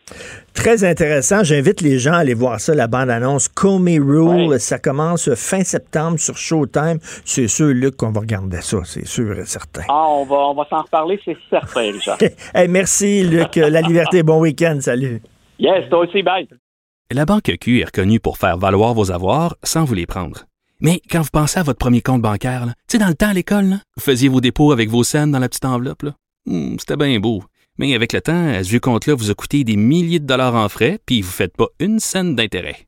Avec la Banque Q, vous obtenez des intérêts élevés et aucun frais sur vos services bancaires courants. Autrement dit, ça fait pas mal plus de scènes dans votre enveloppe, ça. Banque Q, faites valoir vos avoirs. Visitez banqueq.ca pour en savoir plus. Si c'est vrai qu'on aime autant qu'on déteste, Martineau, c'est sûrement l'animateur le plus aimé au Québec. Vous écoutez Martineau. Cube Radio. Le, commentaire de Mathieu Boccoté, dépensé pas comme les autres. Alors, le Festival de Berlin a décidé de ne plus remettre de prix d'interprétation pour les hommes et pour les femmes. Ça va être un prix non genré. On va en parler tantôt, mais d'abord, je veux parler euh, avec Mathieu Boccoté. Bonjour, Mathieu. Bonjour. J'aimerais te parler rapidement, là, puis j'allais voir les roses hier. Rapidement, un truc que j'ai trouvé fort intéressant. Euh, il y a toujours eu un flou euh, dans l'histoire du FLQ, euh, c'est la mort de Pierre Laporte. On n'a jamais su vraiment est-ce qu'il a été exécuté, assassiné ou il est mort accidentellement. Et ça a toujours été un flou qui a été entretenu par le FLQ. Et en regardant les roses, il y a Jean Rose qui parle, et si on lit entre les lignes, Jean Croze nous dit finalement que Pierre Laporte a voulu s'échapper, il a cassé une fenêtre, il s'est blessé gravement. Et il est mort des suites de ses blessures, mais eux, c'est ce que moi j'ai compris, c'est mon analyse, mais eux, ils ont dit non, on va faire comme si c'était une exécution parce que le Québec, à ce moment-ci, pour avancer, a besoin d'une exécution politique, d'un assassinat politique. C'est bizarre, c'est quand même le flou qu'ils ont entretenu sur la mort de Pierre Laporte. Ben alors moi je le comprends un peu différemment. je crois qu'il y, a tout autant de Québécois qui a de théories sur la mort de Pierre Laporte ou l'inverse. Euh, mais mon, ce que j'en comprends, c'est que oui, on a toujours, ben, ce qui est un peu représenté comme tel par Falardeau dans son film Octobre, c'est Pierre Laporte essaie de se sauver euh, en se jetant, en se défenestrant, il se blesse. Et, euh, et moi, ce que j'en comprends, mais ça, c'est euh, toute l'histoire du FLQ qui se révèle à travers ça, c'est qu'on est devant des, des petits gars, pardonne la formule, qui savent tout simplement pas dans quoi ils sont embarqués. Puis là, mhm. ils sont débordés par la situation. Et puis, ils se disent, on va aller jusqu'au bout. Euh, c'est comme s'ils veulent même quand vient le temps de faire un acte terroriste ou à tout le moins un acte de violence révolutionnaire, pour le dire avec le vocabulaire de l'époque, même là, euh, il y a une forme d'avortement provincial de la violence révolutionnaire. Donc moi, j'y vois une forme d'amateurisme jusqu'au bout. Mais, mais... Euh, et, avec cet aveu de Jacques Rose, à peu près après un demi-aveu, mais qui compte, c'est qu'il dit, euh, il, il, dit, il serait pas mort si on ne l'avait pas kidnappé, mais au fond de lui-même, il le dit presque à demi-mot, ça nous a complètement échappé. c'est assez, complètement. comme révélation. Ben tout à fait, complètement. C'est comme, mais c'est bizarre qu'ils ont revendiqué, le meurtre de Pierre Laporte alors qu'il est mort des suites d'un accident. Oui, mais alors moi, je, je pense qu'ils ont moins revendiqué le, le, on va le dire dans leurs propres mots, le, le meurtre de la porte que sa mort. Euh, dans leur esprit, il y a une ambiguïté là-dessus. Euh, et je pense que le flou, c'est euh, parce qu'on est quand même devant des gens qui ont adhéré à la mystique révolutionnaire. la mystique révolutionnaire, ça veut des hommes résolus qui vont jusqu'au bout, mm. jusque dans la disgrâce au nom des idéaux pour lesquels ils sont prêts à s'immoler. et j'ai l'impression que devant ça, on est des gens qui ont voulu aller jusqu'au bout de leur histoire et de leur récit, mais mais c'est un récit, c'est comme dire, mais ils s'y sont laissés emporter. Mm. C'est comme ils ont fait le kidnapping, mais à partir de là, ça leur échappe complètement la suite des choses. Et ça se révèle avec le Paul Rose, finalement, qui n'était pas là au moment où il meurt, qui lui-même, à ce qu'on en comprend, à ce qu'on. Tu sais, quand on, quand on multiplie des conversations, lui-même, quand il a appris que la porte était mort, on comprend qu'il était effaré, mais il décide de dire on est tous embarqués là-dedans, donc on est tous coupables, donc on est tous. Euh, oui, très, très. Liés. Exactement. Très particulier, ça, cette, cette décision-là de, du, FLQ euh, euh, de, de, dire oui, on est responsable. Enfin, en fait, cela dit, c'est vrai, s'il n'avait pas kidnappé, ben, responsable, il l'était à 100 Il l'était à 100 Moi, c'est pour ça que j'ai de la misère. Le FLQ, je ne l'ai jamais caché. J'ai une, forme d'opposition fondamentale à, ces, à cette histoire-là. Moi, je, je, suis du côté de l'indépendance démocratique. Mais, mais je, je constate, c'est la beauté du film de Félix Rose. Euh, on, a oublié à quel point on était poqué puis magané. Hmm. On a oublié à quel point on était dans une situation prolétarisée dans notre propre pays, dominé, humilié et que cette pesanteur-là, pour une bonne partie des, des, Canadiens français, dans une époque où la violence révolutionnaire avait un côté poétique, eh bien, euh, on devine que certains se sont dit, ben, ça peut plus durer, puis on on va tout changer. Et, euh, et moi, je retiens pas la violence, mais je retiens la misère. Puis quand aujourd'hui, on nous explique que non, non, non, vous souffriez pas tant que ça, hein, vous étiez blanc, ah ouais, c'est ça. Ben oui. Forcez-vous un peu, et ça va peut-être vous, changer deux, trois idées. Et en terminant là-dessus, il y a une scène extraordinaire où euh, après les événements, après sa sortie de prison, euh, Jacques Rose prend euh, la parole dans une convention du PQ. Et là, il a un standing ovation, une ovation pour Jacques Rose. Et là, tu vois René Lévesque effondré. René Lévesque qui se pogne la tête avec sa main en disant c'est pas vrai, ils sont pas en train de saluer ah, ben un terroriste. Ah ben ça c'est un pour, pour pour ceux qui sont familiers en péquistologie, euh, ce qui est un peu mon cas, c'est euh, c'est une scène classique de l'histoire du PQ. C'est-à-dire on est après le référendum, on est après l'échec euh, de l'indépendance, et là ben saluer Jacques Rose, c'est une manière de se dire on va jusqu'au bout. C'est une manière de dire on continue. C'est une manière de dire on n'a pas honte de ce qui s'est passé. Puis de l'autre côté, il y a René Lévesque qui en 70, faut pas l'oublier, euh, lui, il n'y a pas d'ambiguïté. Il condamne ça. Euh, il, euh, il, connaissait Pierre Laporte, il trouve ça effrayant ce qu'on a fait à Pierre Laporte. Euh, il n'a pas oublié ça. Et pour lui, c'est tout un contexte où dans son esprit, le parti se radicalise. Hein, le parti veut abolir le référendum, le parti veut abolir l'association, le, trait d'union, puis le parti célèbre Jacques Rose. Et là, c'est là qu'on voit l'espèce d'histoire de, de, désamour entre une partie de la base militante péquiste et René Lévesque qui se confirme autour de cette scène qui est véritablement une scène classique, une scène d'anthologie de notre histoire politique. Ah oui, vraiment, là où tu vois les deux branches, la branche démocratique et la branche euh, euh, plus violente, action directe. Écoute, on revient au Festival de Berlin. Euh, je, sais que toi, ça va te mettre dans, tous tes états, qu'il n'y a plus de, prix d'interprétation masculine, d'interprétation féminine. Cela dit, je vais faire l'avocat du diable, OK, Mathieu, pour la conversation. Il n'y a pas le prix du, meilleur réalisateur et de la meilleure réalisatrice. Il n'y a pas le prix du meilleur technicien de son et de la meilleure technicienne de son. Seul prix qui est vraiment comme remis et à un gars et à une femme, c'est le prix d'interprétation. C'est quand même. Pourquoi? là, ils vont remettre deux prix d'interprétation, un prix pour le rôle principal et un prix pour le rôle de soutien. Et ça peut être un homme ou une femme qui le gagne et tout ça. Je trouve ça pas si mal comme décision. Je sais pas, toi, t'es pas d'accord. Non, euh, en fait, pour, pour quelques raisons. La première, c'est encore une fois, on en parlait hier sur un autre geste, c'est le contexte et les raisons qui sont données. La raison, c'est que la homme et femme, ce serait exclusif, ce serait discriminatoire envers les personnes qui ne s'inscrivent pas sous le signe de l'identité masculine ou féminine. Donc, encore une fois, au nom de la lutte contre les discriminations, qui est quand même euh, le slogan qui domine notre époque, on va abolir le réel. Ensuite, l'humanité est sexuée, hein, c'est comme ça, c'est pas un choix, c'est pas une préférence, c'est pas un vœu, c'est pas parce que j'aime ça puis d'autres aimeraient pas ça, c'est parce que c'est un fait. Or, le fait est que cette réalité-là, aujourd'hui, au nom de l'idée de la diversité, de la lutte contre les discriminations, eh bien, on veut abolir cette, cette différence fondamentale rôle féminin rôle masculin. On pourrait le défendre de la manière suivante, me semble-t-il, et de manière tout à fait sensée, L'humanité étant sexuée, il y a des types de rôles. Ensuite, on peut dire qu'une femme peut toujours jouer le rôle d'un Navy Shield, puis un homme peut jouer le rôle, peut faire Madame Doubtfire, donc c'est comme ça.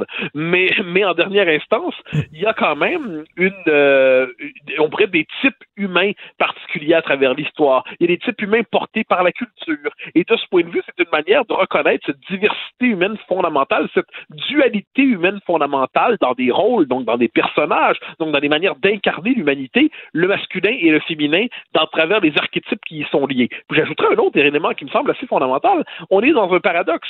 Euh, à une époque, dans un monde où aujourd'hui on se désole de l'invisibilisation des femmes, eh bien là, on efface euh, un prix euh, où, il y avait une forme de, distinction qui reconnaissait la distinction fondamentale homme-femme dans un domaine où ça compte, le théâtre, dans un domaine où ça compte, le cinéma. Mais, pourquoi un rôle... le rôle pourquoi un rôle, pourquoi un prix pour la meilleure actrice et le meilleur acteur? Tu, tu, c'est jouer, jouer, c'est jouer, là. Que tu sois un gars ou une fille, c'est jouer. Oui, jouer, c'est jouer, mais sachant, je, le redis, c'est qu'à un moment donné, on peut pas neutraliser intégralement le genre humain, on peut pas neutraliser intégralement l'espèce humaine. Euh, et surtout parce que ces prix-là étaient déjà là, ça correspondait à une tradition, ça correspondait à une manière d'être, une manière de voir les choses. C'est le même dans la plupart des festivals, soit du temps passant. Euh, et là, on nous dit finalement que, parce qu'il faut comprendre l'argument derrière ça, c'est que c'est discriminatoire pour ceux qui s'identifient ni comme homme ni comme femme. OK. Je là, hmm. on nous explique hmm. toujours, moi, qu'on soit ouvert à la réalité par ailleurs marginale de ceux hmm. qui se sentent étrangers à leur propre corps ou leur identité sexuelle, OK, il n'y a pas de souci, une société libérale est une société tolérante, et dans les marges, on trouve des gens qui ont une expérience marginale, mais qui n'en est pas moins euh, digne de respect, et il faut tendre la main à ces gens-là qui sont souvent dans une situation de difficulté existentielle indéniable. Très bien, il n'y a pas de souci, personne n'a de problème avec ça. Mais ce qui se passe en ce moment, c'est qu'on veut faire de la marge la nouvelle norme. On veut hmm. faire de la marge la nouvelle norme, et moi, cette prétention à faire de la marge la norme, tout comme on nous dit aujourd'hui que la fluidité fluidité identitaire doit être la norme et le fait d'être homme ou femme euh, relève finalement d'une forme de prison mentale relevant du conservatisme social, euh, je dis non. Euh, la fluidité identitaire et la fluidité d'identité sexuelle n'est pas la norme. Et, et les normes, quoi qu'on en pense, ne sont pas que des constructions majoritaires écrasantes pour les minorités. Ça s'ancre dans une anthropologie, ça s'ancre dans la réalité humaine la plus fondamentale. Donc moi, cette espèce de volonté de Mm. déconstruire intégralement tout, devant cela, je dis Et c'est drôle, on rit des gens qui ne croient pas à la science et qui disent que la Terre est plate, sauf qu'on ne rit pas des gens qui disent que les sexes n'e- n'existent pas. Or, c'est de la science, ça s'appelle la biologie. Oui, ah ben ça, il y a Jean-François Bronstein euh, qui a écrit, j'espère, je vais pas mal citer son livre, mais quand la philosophie devient folle ou quelque chose comme ça. Oui. C'était une étude exceptionnelle. Je l'ai reçu à mon émission d'ailleurs. euh, donc sur les travers, les dérives idéologiques des disques de la philosophie aujourd'hui. Donc il s'intéresse notamment à la théorie du genre, il s'intéresse à l'animalisme et il s'intéresse euh, ensuite au, euh, au rapport au, euh, au post-humain, au le, le côté funéraire, le rapport à la mort aujourd'hui. Et il nous dit un instant, on est, nous, dans, une époque très scientifique, eh bien, on a décidé que Judith Butler les théoriciens du genre qui nous euh, veulent déconstruire l'identité à partir euh, d'une conception euh, purement fantasmée de, l'humanité, eh bien, ça, c'est la nouvelle norme scientifique. Un instant, ça, devient un peu étrange. On, la science, on, on y adhère, on n'y adhère pas, et c'est pas ce qu'on en sait la théorie du genre qui va refonder notre rapport à la biologie. Donc là, il va falloir savoir dire non à ce discours, mais, moi, j'ai une, une thèse là-dessus qui me frappe de plus en plus, c'est que l'idéologie woke, qui est un peu à la mode, qui vient avec qui a cette espèce d'hypersensibilité à la diversité. Ça permet à des gens qui ont une culture de, je sais pas moi, de, de chroniqueurs, de potins, de, de variété, de, de, de, de- de se donner soudainement une colonne vertébrale intellectuelle. Ça leur donne le sentiment d'une existence morale. Ça permet de transcender son insignifiance. Ça permet de devenir une norme militante et ça permet de se prendre pour un principe éclairant pour l'humanité entière. Et j'ai l'impression qu'on a beaucoup de gens aujourd'hui qui sont dans cette espèce de, de, de, de gadou intellectuel, mais qui ont l'impression de se grandir en se disant woke ou quelque chose comme ça, et puis abolir le masculin et le féminin passe pour une nouvelle manière d'être progressiste. Il faut dire que c'est plus facile abolir le masculin et le féminin par un décret théorique que de transformer une société pour véritablement lutter contre des inégalités sociales, véritablement lutter contre le capitalisme transnational dans ses délires, véritablement restaurer les frontières, décréter que l'homme et la femme n'existent pas, c'est- à peu, de, à peu de frais se donner une, une réputation de révolutionnaire. Ah, tout à fait. Merci, Monsieur Mathieu Bock-Côté. Merci. Merci, M. Martineau. bon week-end. La Banque Q est reconnue pour faire valoir vos avoirs sans vous les prendre. Mais quand vous pensez à votre premier compte bancaire, tu sais, dans le temps à l'école, vous faisiez vos dépôts avec vos scènes dans la petite enveloppe. là. Hmm, C'était bien beau. Mais avec le temps, à ce vieux compte-là vous a coûté des milliers de dollars en frais, puis vous ne faites pas une scène d'intérêt. Avec la Banque Q, vous obtenez des intérêts élevés et aucun frais sur vos services bancaires courants. Autrement dit, ça fait pas mal plus de scènes dans votre enveloppe, ça. Banque Q. Faites valoir vos avoirs. Visitez banqueq.ca pour en savoir plus. Martino. Même avec un masque, c'est impossible de le filtrer. Vous écoutez Martino. Cube Radio. C'est l'ami Vincent Dessureau qui est avec nous. Salut Vincent. Salut, Richard. Et tu parles d'un sujet qui me touche. Ah oui? qui te touche virtuellement. Les effets de la porno dans le couple. Ben, et, et ça, écoute, il y a eu plein d'études là-dessus dans les dernières années, Richard, mais il semble que. Tu, tu parles des couples qui regardent la porno ensemble? Non, vraiment, l'in- l'influence du fait qu'un partenaire euh, regarde dans ses temps libres de la pornographie, est-ce que ça a un effet sur le désir sexuel après? Est-ce que ça a un effet sur euh, le nombre de, rel- de- de relations sexuelles? dans la vie réelle ou pas? C'est-à-dire que tu arrives après ça dans- dans- dans- avec ta blonde, tu dis, ah, c'est- plate. Ben, c'est ça. Est-ce que tu fais des comparaisons? Est-ce que le physique aussi, euh, soudainement, euh, bon, ça peut pas se comparer? Euh, semble que la plupart des études, Richard, là-dessus, il y en a eu plein, sont en général toujours un peu biaisées. C'est-à-dire que le chercheur, s'il veut montrer que la porno, là, c'est vraiment le mal, euh, va être capable de trouver des données dans ce sens-là. Puis quelqu'un qui veut prouver qu'au contraire, il n'y a pas de problème, va être capable de trouver des données qui vont dans ce sens-là. Alors, généralement, il y a des différentes erreurs aussi. Euh, les études sont faites soit avec très peu de gens, soit avec tout simplement un, euh, sondage. Alors, quelle est ton utilisation de la pornographie? Puis tu as des gens qui vont en rajouter, puis tu as beaucoup de gens qui vont en mettre moins.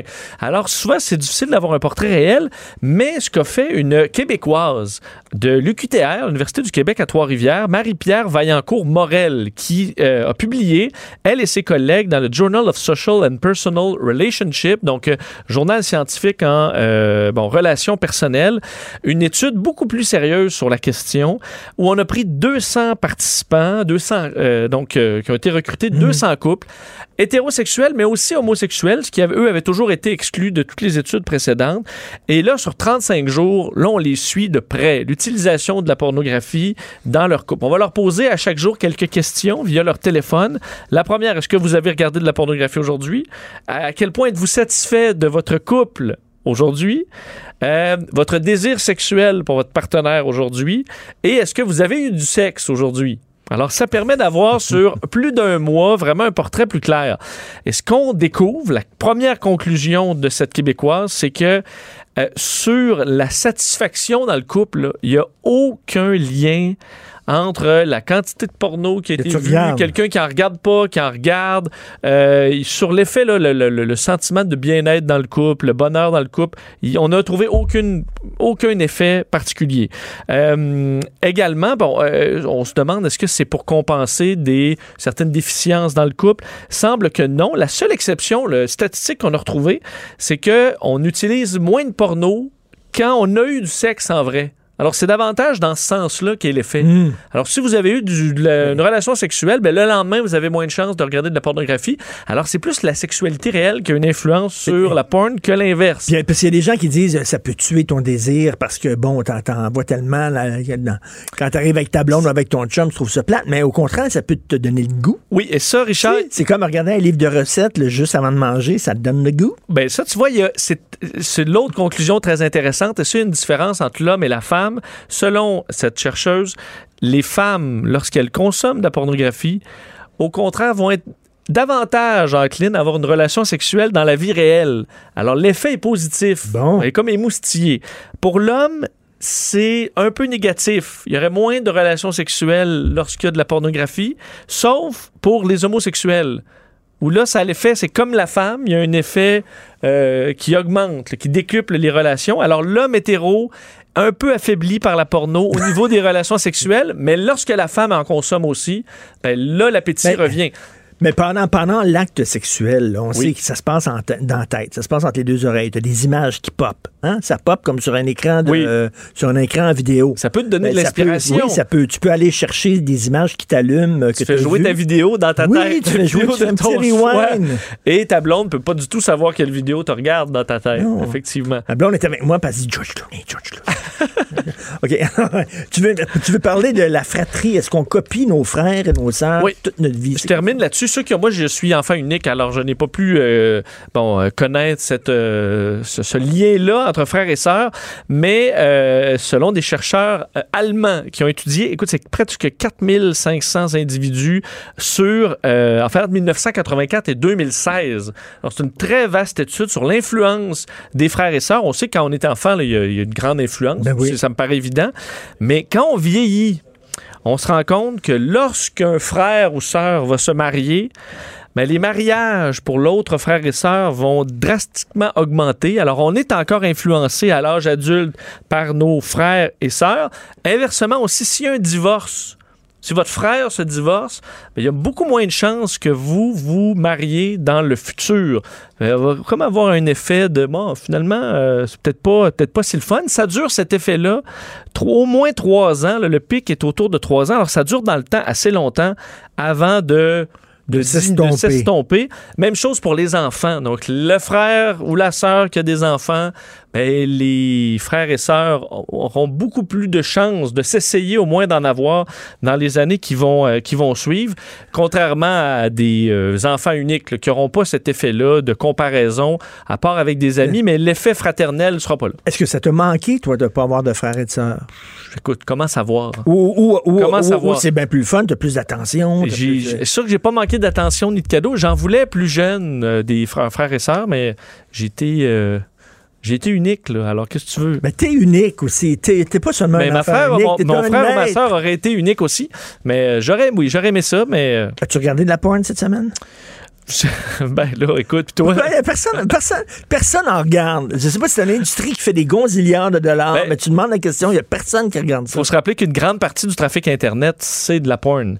Alors, oui, euh, effectivement, donc- donc ça, a été, regardé. ça a été vu. Ben, je peux être tombé là-dessus, là, à tout hasard. Il y, a- il y a- il y en a un Ben, qui- non, mais juste une parenthèse. Quand je, je cherche pour des études dans mes chroniques, là, des fois, je dois taper dans Google News study et porn parce qu'il y a souvent de très bonnes histoires. Et là, j'étais à la job tantôt, j'étais à TVA, puis je me demande toujours est-ce que dans mon historique, là, tu vas Ben retrouver que je tape cherche de la porn sur mon ordi de job, mais c'est Ma blonde est arrivée dans mon bureau l'autre jour, je dis, je fais une recherche.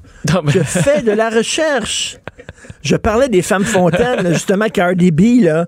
Fait qu'elle dit, c'est quoi ces vidéos-là? Ben, c'est- de la recherche. Je m'intéresse aux femmes fontaines, Mais savoir t'as comment vu aux États-Unis une femme fontaine qui a euh, donné la COVID à une partie de son auditoire dans un dans un, un bar de danseuses. C'est vrai? Oui, elle aurait contaminé, euh, je sais pas si c'est- j'ai le chiffre 18 en tête, mais plusieurs personnes. Les barrages, le, le barrage a pété, puis ça, ça- Je pense que c'était voulu, là. Mais... 18. Ah, 18, mais je- 18. je te disais, c'est vraiment de mémoire. Là. C'est 18? pas- C'est une femme borne fontaine. C'est- trop, là, 18. Ben, il ouais, était vraiment proche de la scène. Il- C'est ça, il était peut-être euh, prêt pour le spectacle. Mais Tangerine Dream, qui était le- au Québec, chum, elle était chum. capable de faire ça. Son chum, il faut qu'il mette un imperméable quand il couche avec. OK. Alors, il y en a un qui regarde certainement de la porn. Il y a une face à regarder de la porn. Benoît, comment ça va? ah ouais. Il y a des gens qui ont des faces à regarder de la face. Ah, toi, tu Ah. détermines ça. Que je te dis quel genre de face que t'as, toi?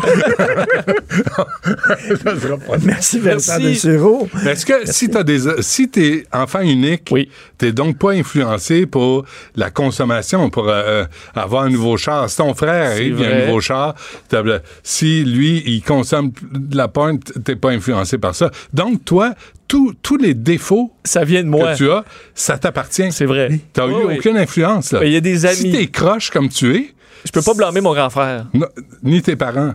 Ou peut-être tes Ah, parents. les parents, euh, tu peux tout. As-tu trouvé qu'on prenait trop souvent ta photo quand t'étais petit? Ah oui, dans ma famille, c'est euh, on rit de moi parce que j'étais un bel enfant. Probablement plus que qui mes. s'est passé? C'est ben, c'est ça. Et il y a juste moi puis mes oncles qui disent pas encore. À un moment donné, ça en était comme insignifiant. Ben oui. Quand Tellement trois, qu'il y avait des photos quand de moi. trois enfants, t'as beaucoup, beaucoup, beaucoup de photos du premier, moins de photos du Ça deuxième. C'est C'est c'est- ça. c'est comme ça. Ah ouais, ouais. C'est vraiment Ah ouais. Moi, je suis le quatrième de quatre, puis il y a trois photos de moi dans toute l'histoire de la famille du Trisac. Ils sont pas encadrés, rien. Euh, Non, encore lui, regarde, je n'ai essayé trois avant, ça n'a pas plus marché. Bon. Hey, euh, euh, veux-tu parler à ma, mairesse de Montréal? Ça a qu'elle elle veut rien savoir. De? Ben, de- de- de- de- il parlait de, la ville qui est jamais. Non, non, elle veut, elle veut pas savoir. Puis moi, j'aurais aimé ça lui parler. On attend, tu sais, nous, on est, nous, on est en pourparler. Tu sais, C'est comme les négociations à l'ONU.